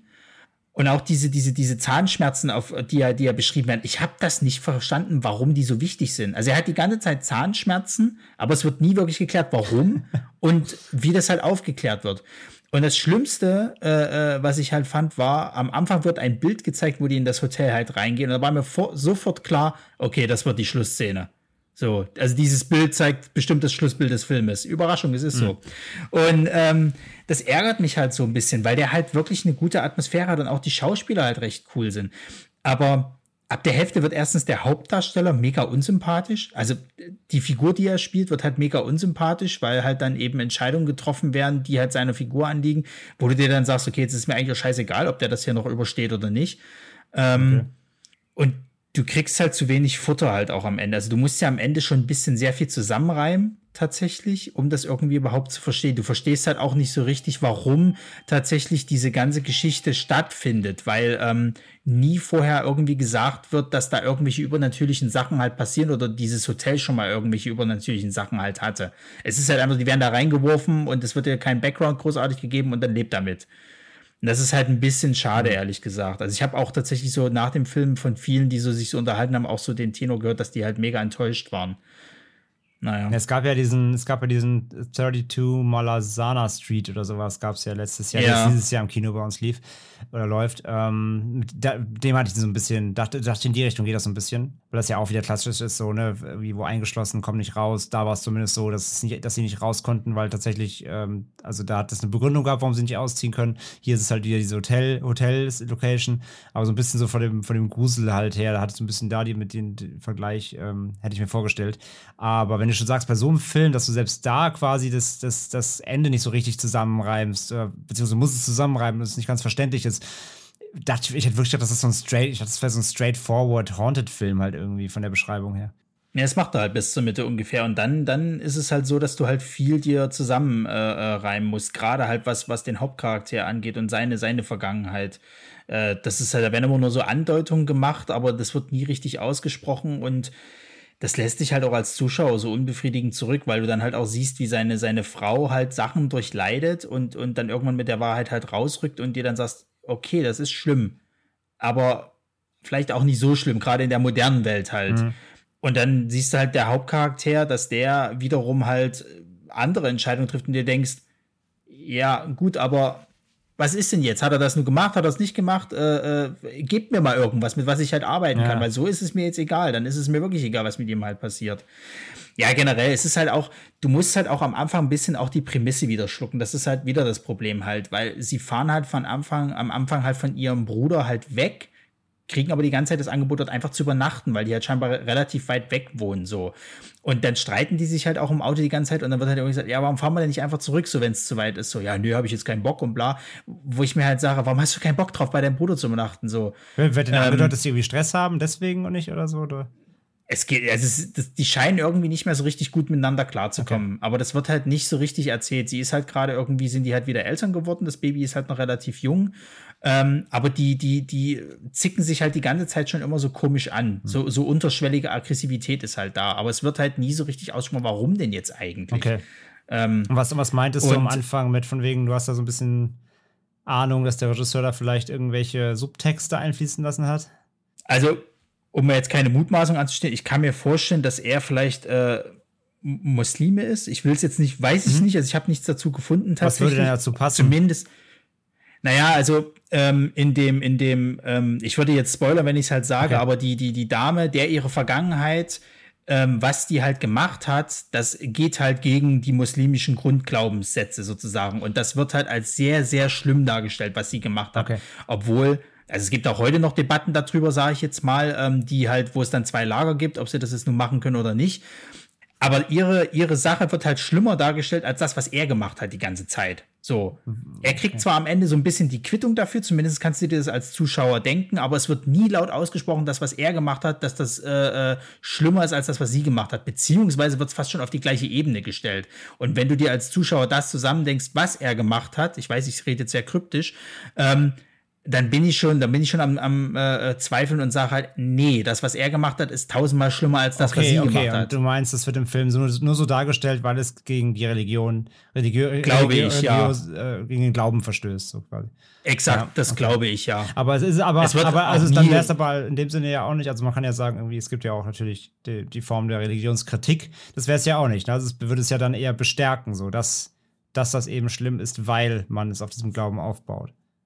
Oder, ja, genau, oder, also es wird halt auch nie ausgesprochen. Okay, okay, also der Film macht jetzt auch keinen kein, ähm, Hink dann darauf, sozusagen, das, das will ich damit kritisieren, dass es das jetzt schlimm ist. Nee. Sondern, genau, äh, nee, das macht er eigentlich ja. nicht. Also, beziehungsweise dadurch, dass sie sich ja dem stellt, hat sie die Möglichkeit dann eigentlich zu entfliehen. Mhm. Also eigentlich kannst du schon sagen, dass das ist halt wie ein, ein, ein, eine Befreiung halt ist, das auszusprechen, aber es wird halt gleichgestellt mit einer Sache, die halt viel, viel schlimmer halt okay. Und das finde ich halt irgendwo ein bisschen schwach. Also Religionskritik immer in allen Ehren. Sie wird halt auch nie äh, äh, wirklich ausgesprochen, dass es jetzt Religionskritik ist. Aber das ist mir halt einfach zu plump und zu wenig halt. Und es ist mir auch zu einseitig gedacht. Mhm. Ja, verstehe. Ja, okay. Ja, schade, ey. Also, wie gesagt, das, da habe ich auch im, im Kanon so gehört, dass das wohl mit die größte Enttäuschung des Fests war, wohl bei den meisten, ja. Also, The Night von Kurosh Ahari.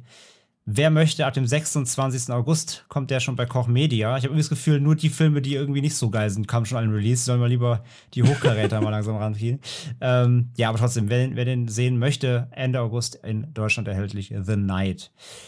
Also wenn ich mal kurz aus dem Nähkästchen ja. plaudern darf, was ich so mitgekriegt habe tatsächlich ähm, von der Orga äh, vom Fantasy Fest, die haben es echt schwer, gerade Filme ranzukriegen. Ne? Gerade dadurch, dass jetzt durch die Pandemie diese ganzen Releases halt so schlimm Klar. passiert sind. So, die haben echt Probleme, ähm, ja, Filme halt für ihr Festival jetzt halt ranzukriegen. Die haben sich jetzt natürlich wieder eine Liste für das Hauptfestival gemacht, was jetzt noch Auskundschaften, aber da hast du bei mehreren Sachen, wo dann eben Vorschläge gemacht wurden, schon gehört, ah, weiß ich nicht, ob wir den kriegen, hm, nee, der ist schon weg, ah, der kommt schon da und da raus, es ist zu spät mhm. oder nee, das äh, wird schon nichts.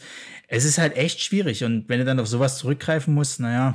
Ja, nee, klar. Also durch die Pandemie einmal sowieso, weil ja dann auch viele Sachen halt früher in Streaming und Heimkino gekommen sind. Einmal das natürlich. Und ähm, ja, die, die Situation war ja die letzten Jahre immer schon nicht, nicht allzu einfach. Also es gibt natürlich einfach natürlich mittlerweile sehr viele renommierte Festivals auf der Welt und viele Sachen sind mittlerweile irgendwie exklusiv und die kriegst, kriegst du dann einfach nicht mehr, weil andere die besseren Beziehungen haben. Da haben wir ja, wir hatten ja Fredi auch hier im Interview im Podcast und ähm, ich bin ja auch mit überhaupt mit dem Filmfest in, im regen Austausch. Das ist echt nicht einfach. Ja, ja. Deswegen, ähm, äh, absolut jetzt auch durch die Verschiebung, dass jetzt so viele Sachen jetzt schon so früh dann kommen, äh, geschenkt, so wie gesagt. Ne? Die können, können froh sein, dass wir überhaupt so ein gutes Programm irgendwie dann doch am Ende des Tages hatten. Und ähm, ich weiß auch schon tatsächlich von ein, zwei Sachen ähm, jetzt vom Hauptfestival, die sie haben schon, das wird richtig gut. Also äh, sie, sie kriegen schon noch ihre, ihre Sachen, aber es wird schwieriger. Ja, mhm. es wird schwieriger. Ja, wir kommen so langsam äh, Richtung Ende. Ich hätte jetzt noch einen Film, den wollte ich gerne auch noch dann mit reinnehmen. Den habe ich äh, erst ganz frisch noch sehen können. Es lief quasi als Special Screening, nämlich A Quiet Place Part 2. Ähm, neben Conjuring so das prominenteste eben auf dem Festival, das, was so ein bisschen auch die Leute natürlich so ein bisschen ziehen soll, läuft ja auch jetzt gerade regulär im Kino. Ja, will ich jetzt gar nicht äh, auch zu viel drüber reden. Ähm, ich fand ihn gut. Ich fand auch den ersten gut, äh, mit ab, sehr vielen Abstrichen so. Was ich beim ersten schon kritisiert habe, kann ich beim zweiten kritisieren. Er hat wieder super viele Prämissenlöcher, einfach, wo du sagen musst, das schlucke ich jetzt oder bin halt komplett raus. Durch diese ganze, äh, macht keine Geräuschprämisse, hast du halt hier wieder Momente, wo ich mir denke, so, Duh, ähm, ja, also dann, die, beim ersten Teil, wer ihn gesehen hat, die laufen ja immer dann auf diesen Sandwegen, um wenig Geräusche zu machen. Im zweiten Teil geht es natürlich jetzt quasi, äh, knüpft nahtlos an am ersten ähm, und äh, sie müssen sich jetzt quasi rausbewegen da aus, ihrer, aus ihrem Heim aufgrund der Geschehnisse des ersten Teils. Und sie kommen halt irgendwann zu dem Punkt, wo dann ihre Sandwege enden. Und dann wird ein Riesendrama daraus gemacht, dass sie jetzt eben den Schritt machen müssen vom Sandweg runter aufs Laub. Aufs laute, knirschende Laub. Und ich denke mir, du siehst in Shot, wie sie diesen Fuß auf das Laub setzt. Und dahinter ist eine Wiese. Wo ich mir denke, was ist denn vielleicht leiser? Dieser scheiß Laubweg oder du gehst einfach einen Meter weiter auf die Wiese. Die ist sicherlich leiser, wenn du schon sowieso barfuß ganz läufst. Solche Sachen sind halt wieder drin. Da, da darf man halt nicht drüber, da darf man sich halt nicht drüber aufregen. Wenn man sich dann solchen Dingen halt aufzieht und leider fällt mir sowas immer auf, es tut mir leid, dann ist halt wieder so ein bisschen, wo du die ganze Zeit denkst, so, ach ja, komm. Ähm, solche Momente hat der Film halt wieder, ist genau wie beim ersten, über diese Dinge kann man stolpern, muss man nicht. Ähm, er hat erzählerisch mehr Tempo drauf, weil es eben mehr Szenen- und Location-Wechsel gibt. Der erste hat ja quasi komplett nur auf dem eigenen Hof da eben gespielt, mit, Ab mit Abstrichen. Und äh, hier geht es jetzt wirklich so ein bisschen auf Reisen. Du hast zudem noch einen ähm, kurzen ähm, Pre-Plot, wo du einmal siehst, wie diese ganze ja, Invasion dieser, dieser Wesen angefangen hat. Du hast quasi den Day One-Moment, quasi siehst du auch im Trailer eben, wo, äh, wo sie den Unfall im Auto baut. Das ist quasi das, was am allerersten Tag passiert ist, als diese Wesen auf die Erde gekommen sind irgendwie. Das hast du drin, das ist auch cool inszeniert. Und wie gesagt, du hast halt viel Tempo drin, du hast einige kleinere Härten drin. Ähm, die Wesen siehst du halt deutlich öfter jetzt, weil jetzt sind sie ja revealed, ne? Brauchst nicht mit deinem Berg halten. Ähm, das CGI ist okay. Die sehen halt immer noch aus wie die, wie die Licke aus Resident Evil irgendwie, aber ist in Ordnung, gibt schöne Schreckmomente wieder mit denen und, und auch ein paar spannende Szenen. Die, die Charaktere handeln halt wieder strunzdoof. Da gibt es wieder so viele Alleingänge, wo ich mir halt denke, so, muss halt nicht sein, aber klar, es wird, also du könntest dich in dem Film halt auch wie immer, äh, wie beim ersten auch, du könntest dich auch 25 Minuten in die Ecke setzen, die Fresse halten, aber das ist natürlich nicht spannend. Deswegen gibt es eben wieder viele Szenen, wo jemand einen Alleingang startet und plötzlich ist die eine Figur weg, oh mein Gott, wir müssen sie suchen und hinterher und Dadurch entstehen natürlich dann eben die, die äh, spannenden Szenen, weil dann eben doch wieder irgendjemand über irgendeine Dose stolpert und dann gibt es halt wieder Geräusche und so weiter und so fort. Alles wie beim alten. Ich fand ihn aber tatsächlich vielleicht sogar einen Ticken besser sogar als den ersten, weil einfach mehr Dynamik drin ist, weil mehr Charaktere drin sind. Du hast äh, zudem, ähm, hast du hier, wie heißt er denn? Ich. Ja, von Peaky Blinder. Ja, meinst, genau, ne? den neuen Bond-Antagonisten. Ich komme jetzt auch gerade nicht auf den, auf den Namen. Ich komme gerade nicht auf seinen Namen. Der ist halt super, ist fast schon unterfordert hier einfach. Der kann ja richtig was, aber er, ist, er, ist, hat trotzdem einen coolen Charakter. Und ansonsten kann vor allem hier die äh, Millicent Simmons, die die Tochter spielt, die auch im ersten schon dabei war, die ja wirklich taubstumm ja auch ist, als Schauspielerin eben ähm, hier dabei ist wieder. Die ist, macht das super. Die rückt so ein bisschen in den Fokus, weil sie so ein bisschen der, der und Angelpunkt ist. Ähm, sie ist echt cool, es macht Spaß. Und ähm, ja, er hat echt ein paar spannende Szenen, er hat ein paar blutige Momente und äh, ja, man darf sich halt wirklich nicht über an die zu sehr an diesen Ungereimtheiten äh, aufstoßen. Wer beim ersten schon Probleme hatte, wird beim zweiten auch Probleme haben. Ich hatte sie auch wieder, deswegen muss ich auch hier sagen, eben, er hat Abstriche, zum, muss, er muss Abstriche machen. Aber vielleicht so als Gesamtwerk in der Dynamik, in der, in der ähm, Location-Auswahl und eben einfach auch jetzt letztendlich durch die, durch den, äh, durch die Location-Wechsel hast du auch einfach mehr, mehr Fluss drin, einfach so. Und deswegen kann man wieder gucken, wer den ersten mochte, wird den zweiten auch mögen, vielleicht sogar noch mehr lieben. Und ähm, ja, kann man auf jeden Fall machen. Läuft jetzt gerade im Kino Quiet Place 2. Dann kommen wir nochmal zum Film, den wir beide gesehen haben. Du hast eben auch schon den Namen erwähnt und meintest schon, das war auf jeden Fall der Tag des, äh, des Nicht-Feelgoods. Und ähm, ja, auch über den haben wir schon letzte Woche im Genre-Geschehen gesprochen. Violation, ein Film über Rache auf eine ganz besondere Art und Weise. Ähm, die Prämisse: Miriam fährt mit ihrem Mann übers Wochenende aufs Land zu ihrer Schwester. Das Verhältnis der beiden Frauen ist angespannt. Auch als Miriams, äh, auch aus Miriams Ehe ist völlig die Luft raus. Das Paar wechselt kaum ein Wort. Einzig von ihrem Schwager Dylan fühlt sie sich angenommen. Als ein feuchtfröhlicher Abend am Lagerfeuer mit ihm unerwartet aus dem Ruder läuft, bricht sich in der verletzten Miriam anschließend eine Wutbahn, für die es kein mehr, äh, Zurück mehr gibt. Ein, ja, quasi Autorenfilm, die Madeline Sims Fewer hat Regie geführt, zusammen mit Dusty Mancinelli, Regie-Duo. Aber die Madeline Sims Viewer hat eben auch die Hauptrolle übernommen und auch das Buch geschrieben. Und ja, es ist quasi ein Rape and Revenge Drama, aber eben mal doch anders ausgespielt, als man es eher gewohnt ist. Ja, also wir hatten in den letzten Jahren sowas wie Revenge gehabt, wir hatten sowas wie Nightingale gehabt. Violation geht auch hier quasi den moderneren Ansatz. Du merkst eben, es ist von einer Frau geschrieben. Äh, es ist der feministischere Ansatz und das nicht aufgrund jetzt der Prämisse gemeint, wie, wie jetzt in I Spit on Your Grave, dass die Frau möglichst hart irgendwie Rache nimmt, wobei das auch passiert, sondern es geht eher darum, dass eben vor allem hier in dem Film Dinge wie die äh, Vergewaltigung zum Beispiel, die mutmaßliche Vergewaltigung, denn es geht ganz viel in diesem Film um eben Konsensfragen und um die Frage, aus welchem Blickwinkel man Dinge betrachtet. Sehr, sehr spannend, wenn auch natürlich äh, es bietet viel Potenzial für Zündstoff, sag ich mal, wie der Film Dinge äh, angeht und sie erzählt. Aber vor allem eben äh, ist der Film in der Darstellung dann eben, wenn es um diese sexuelle Gewalt geht, ist er sehr zurückhaltend. Ähm, er schlachtet halt Szenen nicht aus, er zeigt Dinge, Übergriffe nicht frontal und irgendwie in einer fast schon ähm, sexuellen oder erotischen Art, äh, wie es leider auch viele Filme aus dem Franchise tun, sondern ja, wirklich nur angedeutet mit, mit kleinen Kameraschwenks und eher auch ähm, akustisch und hält sich eben auf dieser Ebene mehr zurück. Und ich muss halt sagen, der Film war sehr gut. Er war sehr extrem in vielen Bereichen. Und ich fand halt, wie gesagt, er, ja, er ist halt natürlich diskutabel, wie er, sie er sich positioniert. Ne? Also es geht halt eben darum, dass im Kern, nachdem ein sexueller Übergriff passiert ist, diese Frage aufkommt, beziehungsweise Diskussion aufkommt, der Mann sagt, hey, du wolltest das doch, du hast mir Anzeichen gegeben. Sie sagt, habe ich nicht, du Trottel. Und das wird gegeneinander gestellt.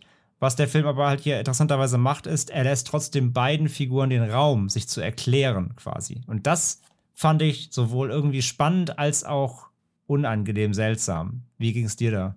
Ja, das ist genau das Gleiche bei mir. Also ich fand diesen Film richtig unangenehm. Also ähm, der war sehr interessant, sich anzugucken, auf jeden Fall. Ähm, und mir sind auch noch mal so ein paar Sachen aufgefallen, als ihr letzte Woche noch drüber gesprochen habt, gerade was äh, Tino so angesprochen hatte mit ihrem scheinbaren Knacks, den sie wohl weg hat irgendwie, oder beziehungsweise, dass sie halt ähm, generell vielleicht nicht unbedingt der, der netteste Charakter ist, so im Hintergrund, dass sie halt eh schon immer wahrscheinlich so eine, so eine tief sitzende Wut hatte.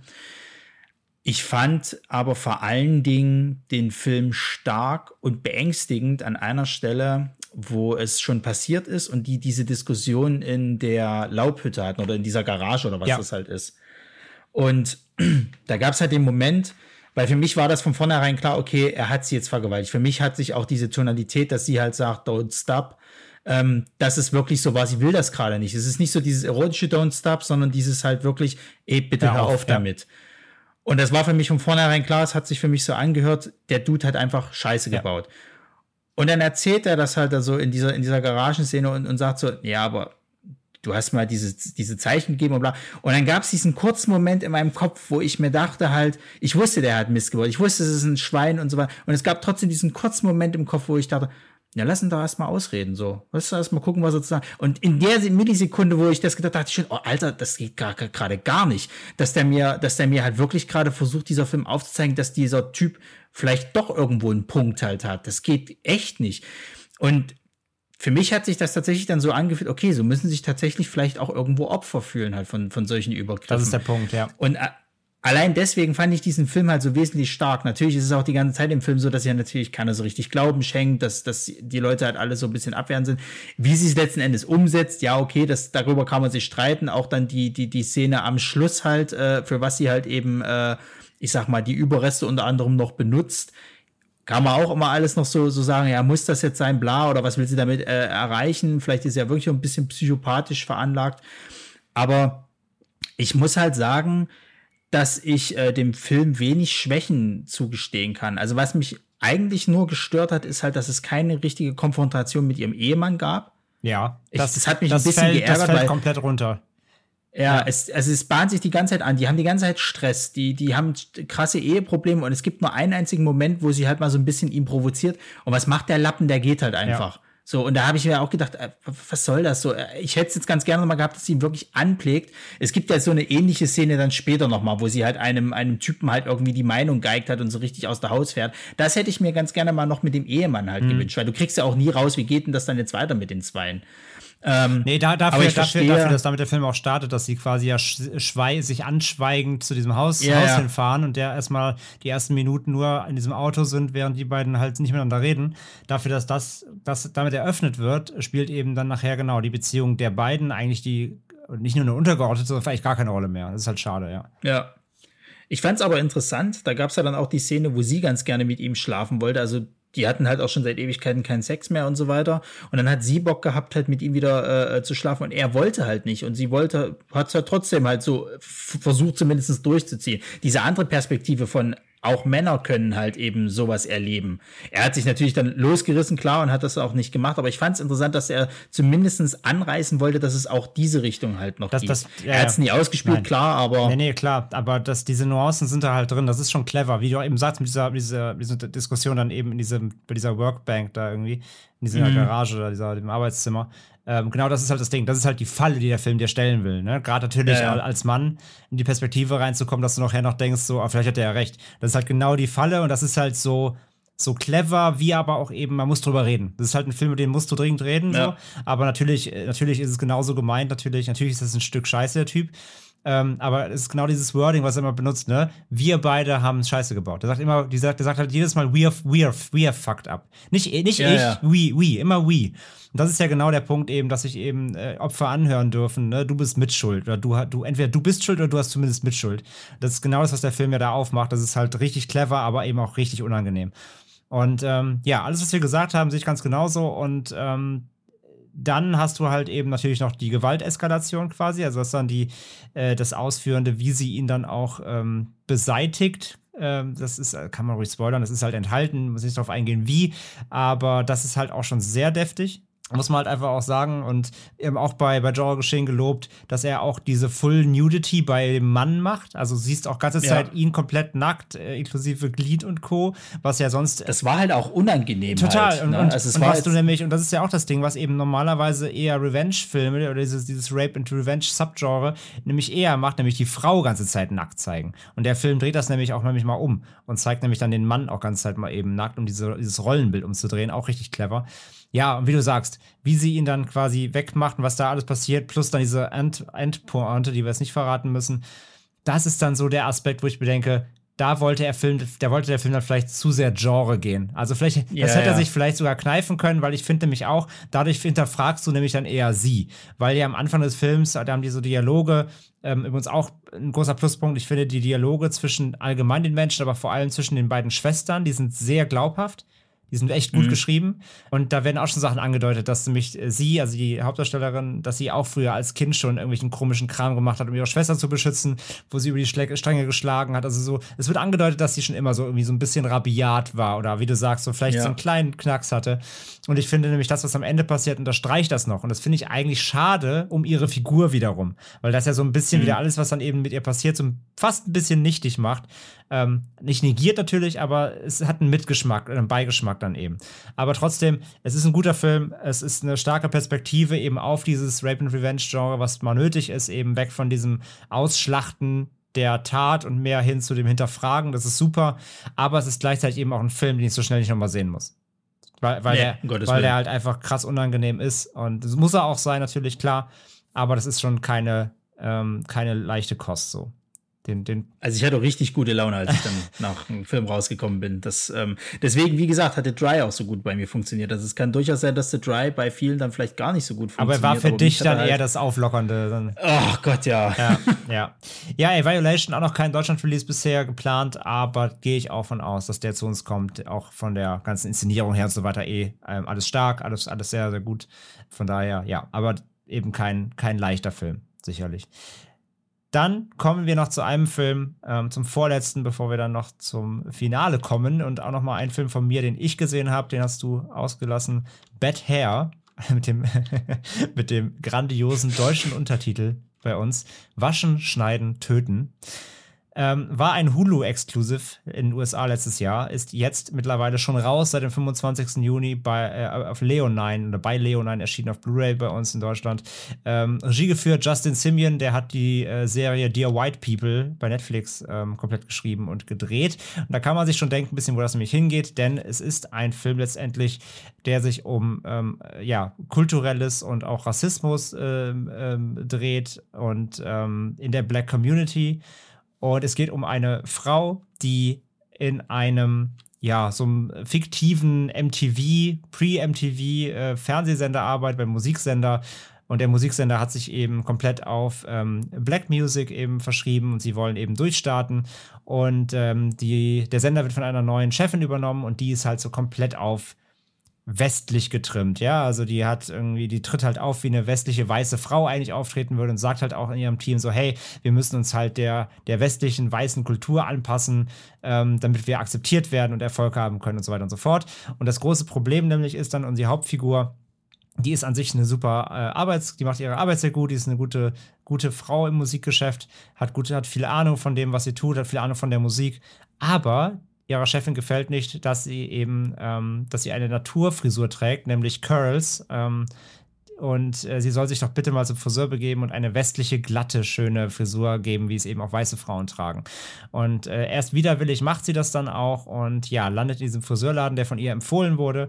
Und dann äh, stellt sich halt langsam heraus, sie kriegt dann so Extensions eben ähm, sehr schmerzhaft in die Haare, naja, fast schon die Kopfhaut getackert, was schon, was sie schon, was sie schon irgendwie ein bisschen seltsam finden sollte, weil diese Friseuse sieht auch ein bisschen aus wie so eine Voodoo-Priesterin, aber hey, ähm, und es stellt sich raus, dass die Haare, die dort äh, transplantiert werden, irgendwie dämonisch sind und äh, ihr Eigenleben führen. Und nämlich diese Haare können Leute töten. Klingt ein bisschen cheesy, ist es auch. Es ist leicht satirisch alles. Es ist natürlich sehr drüber, allein die Thematik. Ähm, spätestens in der zweiten Hälfte, wenn die Haare dann auch da irgendwie wild rumfliegen und Leuten die äh, Brustkörper durchstoßen, dann wird es ein äh, bisschen kitschig und albern. Nichtsdestotrotz ist der Film wirklich interessant, vor allem eben, weil er diesen ähm, Subplot eben um diese Identitätsfragen stellt. Ne? Also, wie weit bin ich bereit, irgendwie mein, mich selbst, meine Identität, meine Kultur, auf der ich irgendwie fuße, und auf der meine Vorfahren irgendwie fußen und ähm, das alles mit den Füßen zu treten, um eben in der modernen Welt Erfolg zu haben. Weil natürlich, wenn sie sich ihre Haare umändern lässt, ihre Familie findet das halt scheiße, weil die eben noch sehr traditionell leben und so weiter. Und diese Fragen werden eben gestellt, verbunden mit diesem übernatürlichen Haarhorror, der dann teilweise so ein bisschen, auch natürlich so ein bisschen äh, Japano-Horror anmutet. Ne? Die machen ja eh viel mit Haaren. Und spätestens im Finale, wenn dann irgendwie da verschiedene Haarhexen gegeneinander mit ihren Haaren kämpfen, dann wird es echt äh, so ein bisschen Overload, so ein bisschen The Craft, The Craft in richtig albern.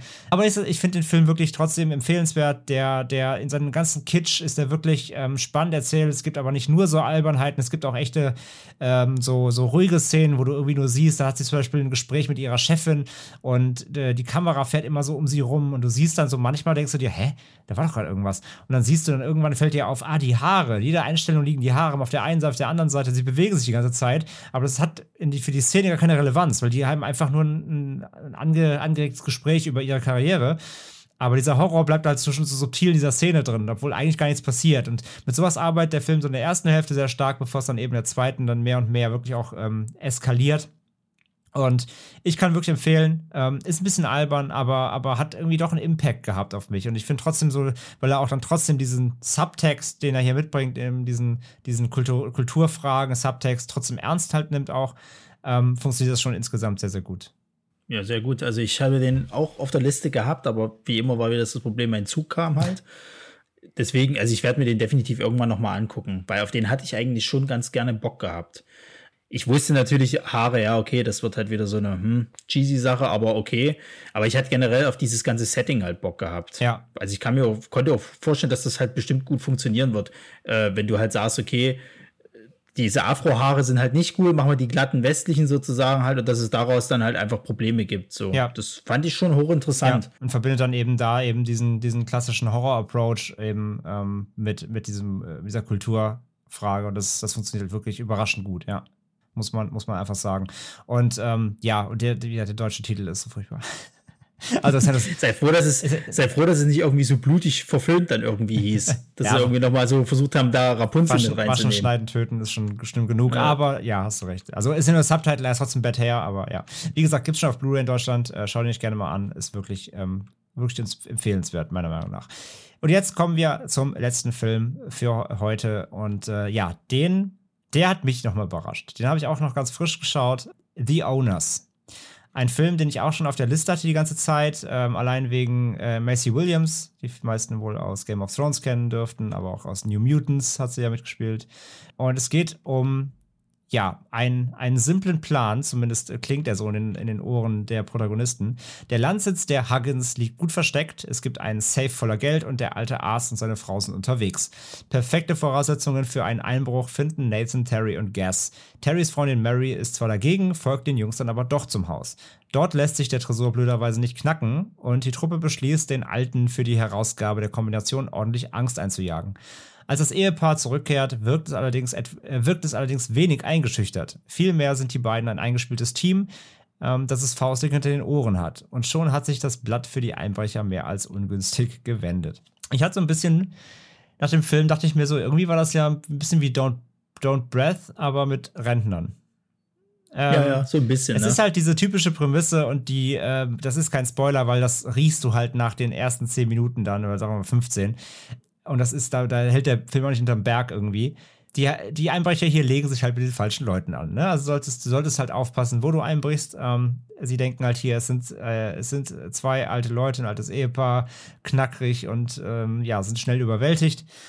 Aber man merkt direkt, sobald dann der äh, Arzt vor allem, äh, gespielt von äh, Sylvester McCoy, der äh, Radagast zum Beispiel aus den Hobbit-Filmen, der macht das nämlich großartig. Der hat nämlich schon von Anfang an so eine extrem ruhige, einlullende, alte, so eine richtige Operart. Der, der, dem könntest du so zwei Stunden zuhören, wenn der dir einfach irgendwie über Gott und die Welt erzählt.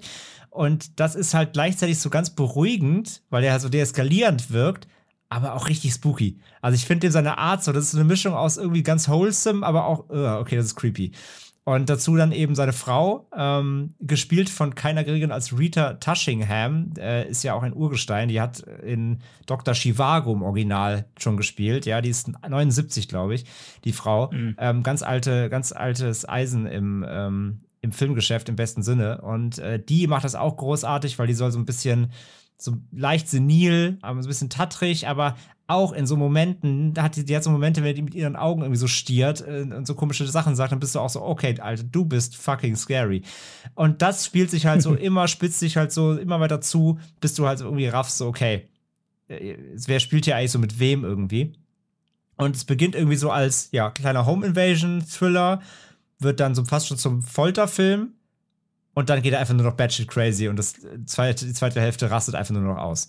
Und ich war wirklich krass entertained von dem Film. Ich war einfach unterhalten. Der macht auch nichts Besonderes, der macht nichts besonders Neues oder so, aber wie der zusammensetzt, das Spiel der, der, des alten Paares, ähm, plus einfach die Überraschungen, die er auf seiner Seite hat, ich fand den wirklich unterhaltsam. Ja, der hat auch Spaß gemacht. Also gerade, weil ähm, du diese, du siehst ja diese Gangster-Typen halt, ne? Und, und die sprechen ja dieses, dieses harte ja. Cockney halt eben, diesen, ja. diesen Dialekt. Und die sind halt auch nicht die hellsten, machen wir uns nichts vor. Und dann siehst du halt, wie du schon gesagt hast, halt eben Sylvester McCoy, der halt eben so, so beruhigend, aber auch gleichzeitig so ein bisschen, naja, schon, schon äh, psychisch irgendwie äh, angeknackst halt spricht dieser Kontrast, den fand ich halt so cool, weil, weil du, du hast halt diese, diese Vollassis, die da halt irgendwie die ganze Zeit dann äh, einen dummen Spruch nach dem anderen raushauen und er das immer versucht, so ein bisschen de zu deeskalieren, aber gleichzeitig auch sagt, also er gibt ja schon so Untertöne mit so, Leute, vielleicht solltet ihr halt einfach umdrehen und gehen und wir vergessen die ganze Sache. Das wird nicht gut für euch äh, enden. Ähm, und als es dann natürlich halt richtig losgeht und äh, vor allen Dingen Macy Williams das dann halt eben auslöffeln darf, die ganze Geschichte, und auch noch von ihren eigenen Leuten ja äh, so ein bisschen, also du kannst dir da nicht mehr ganz so trauen. Das fand ich halt auch noch mega cool. Die haben ja dann nochmal die Ebene eingebaut, dass sie nicht nur einfach raus muss aus dem Haus, sondern dass sie halt eben ihre Freunde versuchen muss, halt irgendwie rauszuschleppen, aber sich gar nicht mehr so sicher ist, lohnt das noch, weil ähm, die vielleicht entweder die Seiten gewechselt haben oder vielleicht auch gar keine Überlebenschance mehr haben. Also die, die, die wird halt teilweise davor vor äh, Entscheidungen ge äh, geworfen, die ich halt mega spannend mhm. halt fand es ist vor allen Dingen auch was, was, was ich hochinteressant es ist, wird dir im Film immer mal wieder gesagt, äh, was, was, ähm, also dass halt irgendwie Leute verschwunden sind und dir das schon denken kannst, okay, vielleicht haben die Alten was damit zu tun. Es wird aber auch nie mehr so richtig aufgegriffen. Und dieser letzte Twist, der hat mich dann schon noch gekriegt halt. Also muss ich wirklich ganz ehrlich sagen, gerade dieses Ende halt, das fand ich mega gut aufgelöst. Zumal halt auch jemand, sag ich mal, äh, äh, ich sag mal, so ein Ende kriegt, wo du die ganze Zeit gedacht hast, ja, aber nicht der, so, den, den ist jetzt gleich gar nicht gegönnt, so nach dem Motto. Ja, und wie gesagt, die Alten sind halt auch eben mega entertainend. Also die machen ihre ja. Sache mega gut. Ich, ich, äh, äh, ich war an einem Punkt sogar, dass ich fast schon mit denen ein bisschen mitgefiebert habe. Gleichzeitig äh, tat mir aber auch Macy Williams äh, Charakter so ein bisschen leid, weil sie halt eigentlich, eigentlich wollte sie nur auf Arbeit. So, der scheiß Freund hat das blöde Auto gekriegt halt eben, sie wollte damit auf Arbeit und dann wird sie halt eben in diese Sache rein rein naja, das, das, das, funktioniert halt, äh, das funktioniert halt gut, weil sie ja von Anfang an da eigentlich nichts mit zu tun hat. Die stolpert ja wirklich nur da rein, ja. Richtig. Ja. Ja, und der splattert halt auch ordentlich, das muss man auch sagen. Also da gibt es auch ordentlich äh, ja, Passszenen, die sind ordentlich, ja. Und nicht mal so, und nicht mal so ja. Full-Splatter, es gibt so ein, zwei, die sind wirklich hart, aber es gibt auch vieles, was eher nur so angedeutet wird, da reicht das Kopfkino auch schon so. Also da gibt es viele, aber ja, die, die Härte an sich, so die Körperlichkeit in dem Film, die ist schon deutlich, ja, ja. Also da wird schon nicht, nicht zimperlich zurückgehalten. Und ähm, ja, ich fand halt auch, also das mit dem Ende, wie gesagt, das Ende fand ich, also das habe ich mir fast gedacht. Also das, das, wird schon so mit so viel Foreshadowing gemacht, mit den Zeitungsartikeln und so weiter. Da gibt es so viel Foreshadowing ja, ja. schon drauf, das dachte ich mir, dass es auf sowas hinausläuft. Das war jetzt nicht mega überraschend, aber trotzdem irgendwie effektiv, auch in der Darstellung natürlich irgendwie. Und natürlich auch mal nochmal die quasi die Endpointe, die komplett Endpointe, die war natürlich auch nochmal gut, ne? Also die ist ja auch dann sehr, ähm, die rundet das Ganze ab, weil das ja ebenfalls schon mal am Anfang des Films so ein bisschen benannt wird so und ähm, das, das passt dann auch. Und ja, äh, ja aber ey, ist ein wirklich, es ist, ich fand es ein rundes Ding. Er macht halt wirklich nicht viel Neues. Diese, diese, natürlich die Idee, dass die unscheinbaren Leute, wo du denkst, du hast die Oberhand, dann irgendwie das Ganze sich turnt und äh, das, das gab es natürlich schon, schon zigmal. Aber der Film macht das wirklich durchgehend spannend. Wobei äh, in der Mitte gibt es so einen kurzen Hänger, nachdem sich quasi die ähm, also der, sagen wir mal, der, dieser Folterpart ist so der, der zweite Part des Films. Sobald sich der auflöst, dann hat der Film so mal so 15 Minuten, wo er so ein bisschen auf der Stelle tritt, weil sich dann die Situation erst neu sortieren muss, bevor es dann eben reingeht in diese richtig crazy, crazy äh, dritten, dritten Akt. Ähm, da hat er einmal so einen kleinen Hänger, fand ich so, aber sonst geht er wirklich super durch. Hat, macht auch das Beste seiner Location. Er spielt ja quasi nur in einem Haus ähm, und äh, macht auch das Beste draus und ähm, so, das funktioniert halt wirklich, wirklich gut. Aber trotz, trotz der Dinge, die er halt nicht neu macht, ist er bei den Dingen, die er macht, sehr, sehr stilsicher und zieht die halt einfach konsequent durch. So. Und das macht wirklich Laune. Also ich fand auch ihren Charakter halt extrem glaubwürdig, weil sie sich halt nicht dumm stellt. Die weiß von Anfang an, die muss jetzt hier raus, weil die halt irgendwie durchgedreht mhm. sind sozusagen. Die macht da auch kein Hehl draus. Es ist halt nicht so wie bei anderen Filmen, wo dann die Charaktere immer noch so, naja, wird schon irgendwie, ist hier was auch. Hm.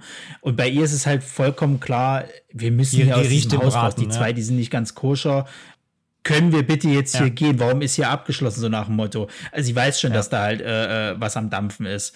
Ich weiß nicht, hattest du das auch bei dir? Weil ich weiß, ab einem bestimmten. Punkt wechselt das Bildformat mal in 4 zu 3. Okay, gut, dann war das, dann ja. war das tatsächlich ein Stilmittel. Das fand ich extrem gut, weil das dann noch mal irgendwie so diese, diesen, diese beengte, äh, dieses beengte ja, Setting halt irgendwie mehr hervorhebt. Und ich habe erst gedacht, oh, ist das jetzt ein Filmfehler? Habe ich nicht richtig geguckt, ist ja die ganze Zeit schon so gewesen, aber, erst, aber das war mega auch, gut gemacht. Ich habe genauso verstanden wie du. Ich glaube, es war halt genau Stilmittel, um diese, diese, die, die, die Schlinge zieht sich zu so. Ähm, das war aber echt crazy, ja. Das plötzlich so Bild so zack, ich so, okay. Aber fand ich auch echt gut, ja, war clever, war clever, ja. Ey, wie gesagt, ähm, ist wirklich eine nette kleine Genreperle. Wie gesagt, ist jetzt kein, ist jetzt kein ähm, groundbreaking Film irgendwie, wie gesagt, der jetzt irgendwas komplett neu macht oder das Genre wie neu erfindet. Aber auch hier nämlich, äh, genau wie bei Kavit, großes Lob, ist nämlich ein Regiedebüt auch. Äh, Julius Berg hat ihn gedreht. Kann man sich auch auf die, auf die Liste mal schreiben. Für ein Regiedebüt wirklich super stilsicher, fand ich wirklich beeindruckend. Ähm, wirklich schönes kleines Ding. Leider auch noch hier kein Deutschland-Release, aber bin ich auch ebenfalls überzeugt bei der Qualität, dass sich äh, ein deutsches Label dem mit Sicherheit annehmen wird. Also die Owners könnt ihr euch gerne auch mal vormerken. Und damit haben wir es. Das waren 17 Filme im äh, ja mehr oder weniger Schnelldurchlauf. Ähm, ja, wie gesagt, ich hatte das Gefühl, also natürlich ist es ein bisschen geschuldet der Pandemie, haben wir schon drüber gesprochen. Ähm, es war viel im Mittelfeld dabei, was ja aber nicht schlecht ist. Also auch ein guter Mittelfeldfilm, so äh, ist immer noch, äh, sehe ich immer noch gerne. Und den gar natürlich äh, im Kino natürlich, ähm, wenn die Möglichkeit besteht. Das ist natürlich trotzdem cool. Aber eben, es waren auf jeden Fall ein, zwei, drei kleine Highlights dabei, wo ich sage, okay, gut, dass ich die da entdecken konnte, irgendwie auf jeden Fall wieder. Das, dafür ist es ja auch da das Festival. Also ähm, da bin ich schon insgesamt vom, vom, vom Programm und von der Auswahl der XL Nights bin ich an sich schon zufrieden. Wie gesagt, klammern wir mal aus, dass eben durch die Verschiebung natürlich Probleme da waren, jetzt wirklich die absoluten Neuheitsbrecher vielleicht hier und da zu kriegen, die es aber vielleicht hier und da auch gar nicht so in der Menge gibt, einfach, weil nicht so viel gedreht werden konnte. Muss man schon sagen, dann auch mit natürlich nochmal den zwei Publikumsmagneten wie in Conjuring, wie in Quiet Place, dass die den, auch gerade in Conjuring natürlich vor dem offiziellen Kinostarter zeigen konnten. Sowas gönne ich denen halt immer. Das hatten sie ja damals mit der It-Premiere ja auch schon gehabt, was ja auch mega funktioniert hat. Von daher, da bin ich immer, immer froh, wenn die sowas an Land ziehen können. Das hilft denen ja auch. Und dafür hast du eben dann auch so tolle Sachen eben hier wie ein Kavit, wie ein Come True, wie ein Kandisha, ähm, die halt hier jetzt wirklich nochmal ähm, in, in den Fokus gerückt werden. Von daher kann man, glaube ich, über das Programm insgesamt, glaube ich, nicht meckern, oder? Nö, gar nicht. Also ich muss auch sagen, dafür, dass das jetzt wieder quasi die erste, der erste Kinogang halt war, war ich super äh, unterhalten. Also da habe ich halt auch vielen Filmen nicht so viel übel genommen. Ich glaube, das wäre anders gewesen, wenn du jetzt wieder das als Tagesgeschäft halt machst und irgendwie jede Woche zu einer Pressevorstellung gehst oder so ins Kino und das irgendwie schon alles wieder kennst. So war es tatsächlich eher ein, ein Feel-Good-Festival fast schon, jetzt mal abgesehen von den Filmen. Ähm, weil es halt einfach schön war, wieder im Kino zu sitzen und sich sowas anzugucken. Und, und gerade nach, nach, ja, 2000, ihr habt doch, ja, 2020 genau, gab es noch mal eine Edition. Da lief, ne? da lief Reckoning und Prozessor. Ja. Aber die habe ich zum Beispiel, ja, ja die habe ich zum Beispiel gar nicht äh, äh, geschafft, beziehungsweise wollte ich auch nicht hingehen, ja. einfach weil das mit der Pandemie alles zu frisch war. Ähm, war das halt mhm. halt einfach schön, wieder Genrefilme zu sehen. So, sonst ist es jetzt halt, guckst du halt schön irgendwie über, über die gängigen Streaming-Dienste, wenn du da mal ein paar Perlen findest. Aber wirklich Neues, das entdecke ich halt immer auf dem, auf dem Fantasy-Filmfest. Und dadurch war ich halt echt froh, dass es wieder stattfinden konnte und ja, dass wir halt auch physisch Absolut. Also ich freue mich dann auch wieder äh, auf die hoffentlich dann stattfindenden richtigen ähm, auf das richtige Filmfest dann im Herbst, dann das, das lange mit äh, hoffentlich guter Auswahl und hoffentlich dann eben nach wie vor offenen Kinos. Das hoffen wir jetzt alle, dass es jetzt auch bleibt offen. Und ähm, ja, hoffentlich auch wieder da ein schönes, schönes Programm, ohne dass sie wieder schieben müssen. Das wäre natürlich sehr, sehr äh, tragisch. Ja, insgesamt, wie gesagt, glaube ich, eine gute Auswahl, auch sehr äh, kontrastreich, was die Subgenres angeht. Für allen was jeden was dabei. Und ähm, hoffen wir einfach, dass es im Herbst dann, wie gesagt, weitergehen kann. Damit wären wir am Ende. Äh, Ronny, vielen, vielen Dank für äh, dein, deinen Gastauftritt hier. Bitte, bitte. Ähm, sehr viel Spaß gemacht. Ich glaube, wir waren ein schönes Roundup, haben gute Tipps rausgegeben, beziehungsweise Einordnungen gegeben. Kann sich, glaube ich, jeder dran, ähm, äh, kann jeder schauen, was für ihn dabei ist, äh, ob es passt. Vielleicht denken auch bei manchen Sachen, wie wir gesagt haben, ist Katastrophe, denken sich, nee, das klingt super, die Prämisse finde ich klasse. Dann guckt es euch trotzdem an. Klar, wir wollen natürlich hier keinen Film vorverurteilen, aber ich glaube, ihr habt einen guten Eindruck bekommen, was so am Start ist und was man sich mal auf die Watchlisten schreiben könnte. Und wie gesagt, vieles kommt ja jetzt auch bald schon dann eben in Deutschland in den nächsten drei Monaten auf Blu-ray oder bestimmt dann auch im Streaming natürlich. In dem Sinne, ähm, ja, Ronny, äh, wir packen Genau. natürlich alles, was zu dir gehört. Links, äh, Nerdsick, checkt, äh, checkt, äh, checkt den Podcast aus. Gibt es überall auch, wo wo, man, wo man Podcasts hört, ne? Spotify und Co. Euren, eure Podcasts. Genau, also die ganzen gängigen Podcatcher, die es da gibt. Genau, verlinken wir alles in den Show Notes. Hört gerne mal äh, rein. Und äh, natürlich auch deine Social-Profile, wenn ihr folgen möchtet, können wir gerne alles natürlich verlinken. Und äh, ansonsten bedanken wir uns wie immer fürs Zuhören. In der nächsten äh, Woche dann auch wieder mit äh, Chris und Pascal. Da besprechen wir dann zwei Filme, die ähm, eine Zahl im Namen haben, die mit, vielleicht mit zwei anfängt, mit acht aufhört. Und äh, schauen wir mal, was uns da Infektiöses ähm, passiert. Und äh, wir hoffen, ihr seid wieder dabei und bedanken uns fürs Zuhören und wünschen euch noch eine gute Zeit. Macht's gut. Tschüss.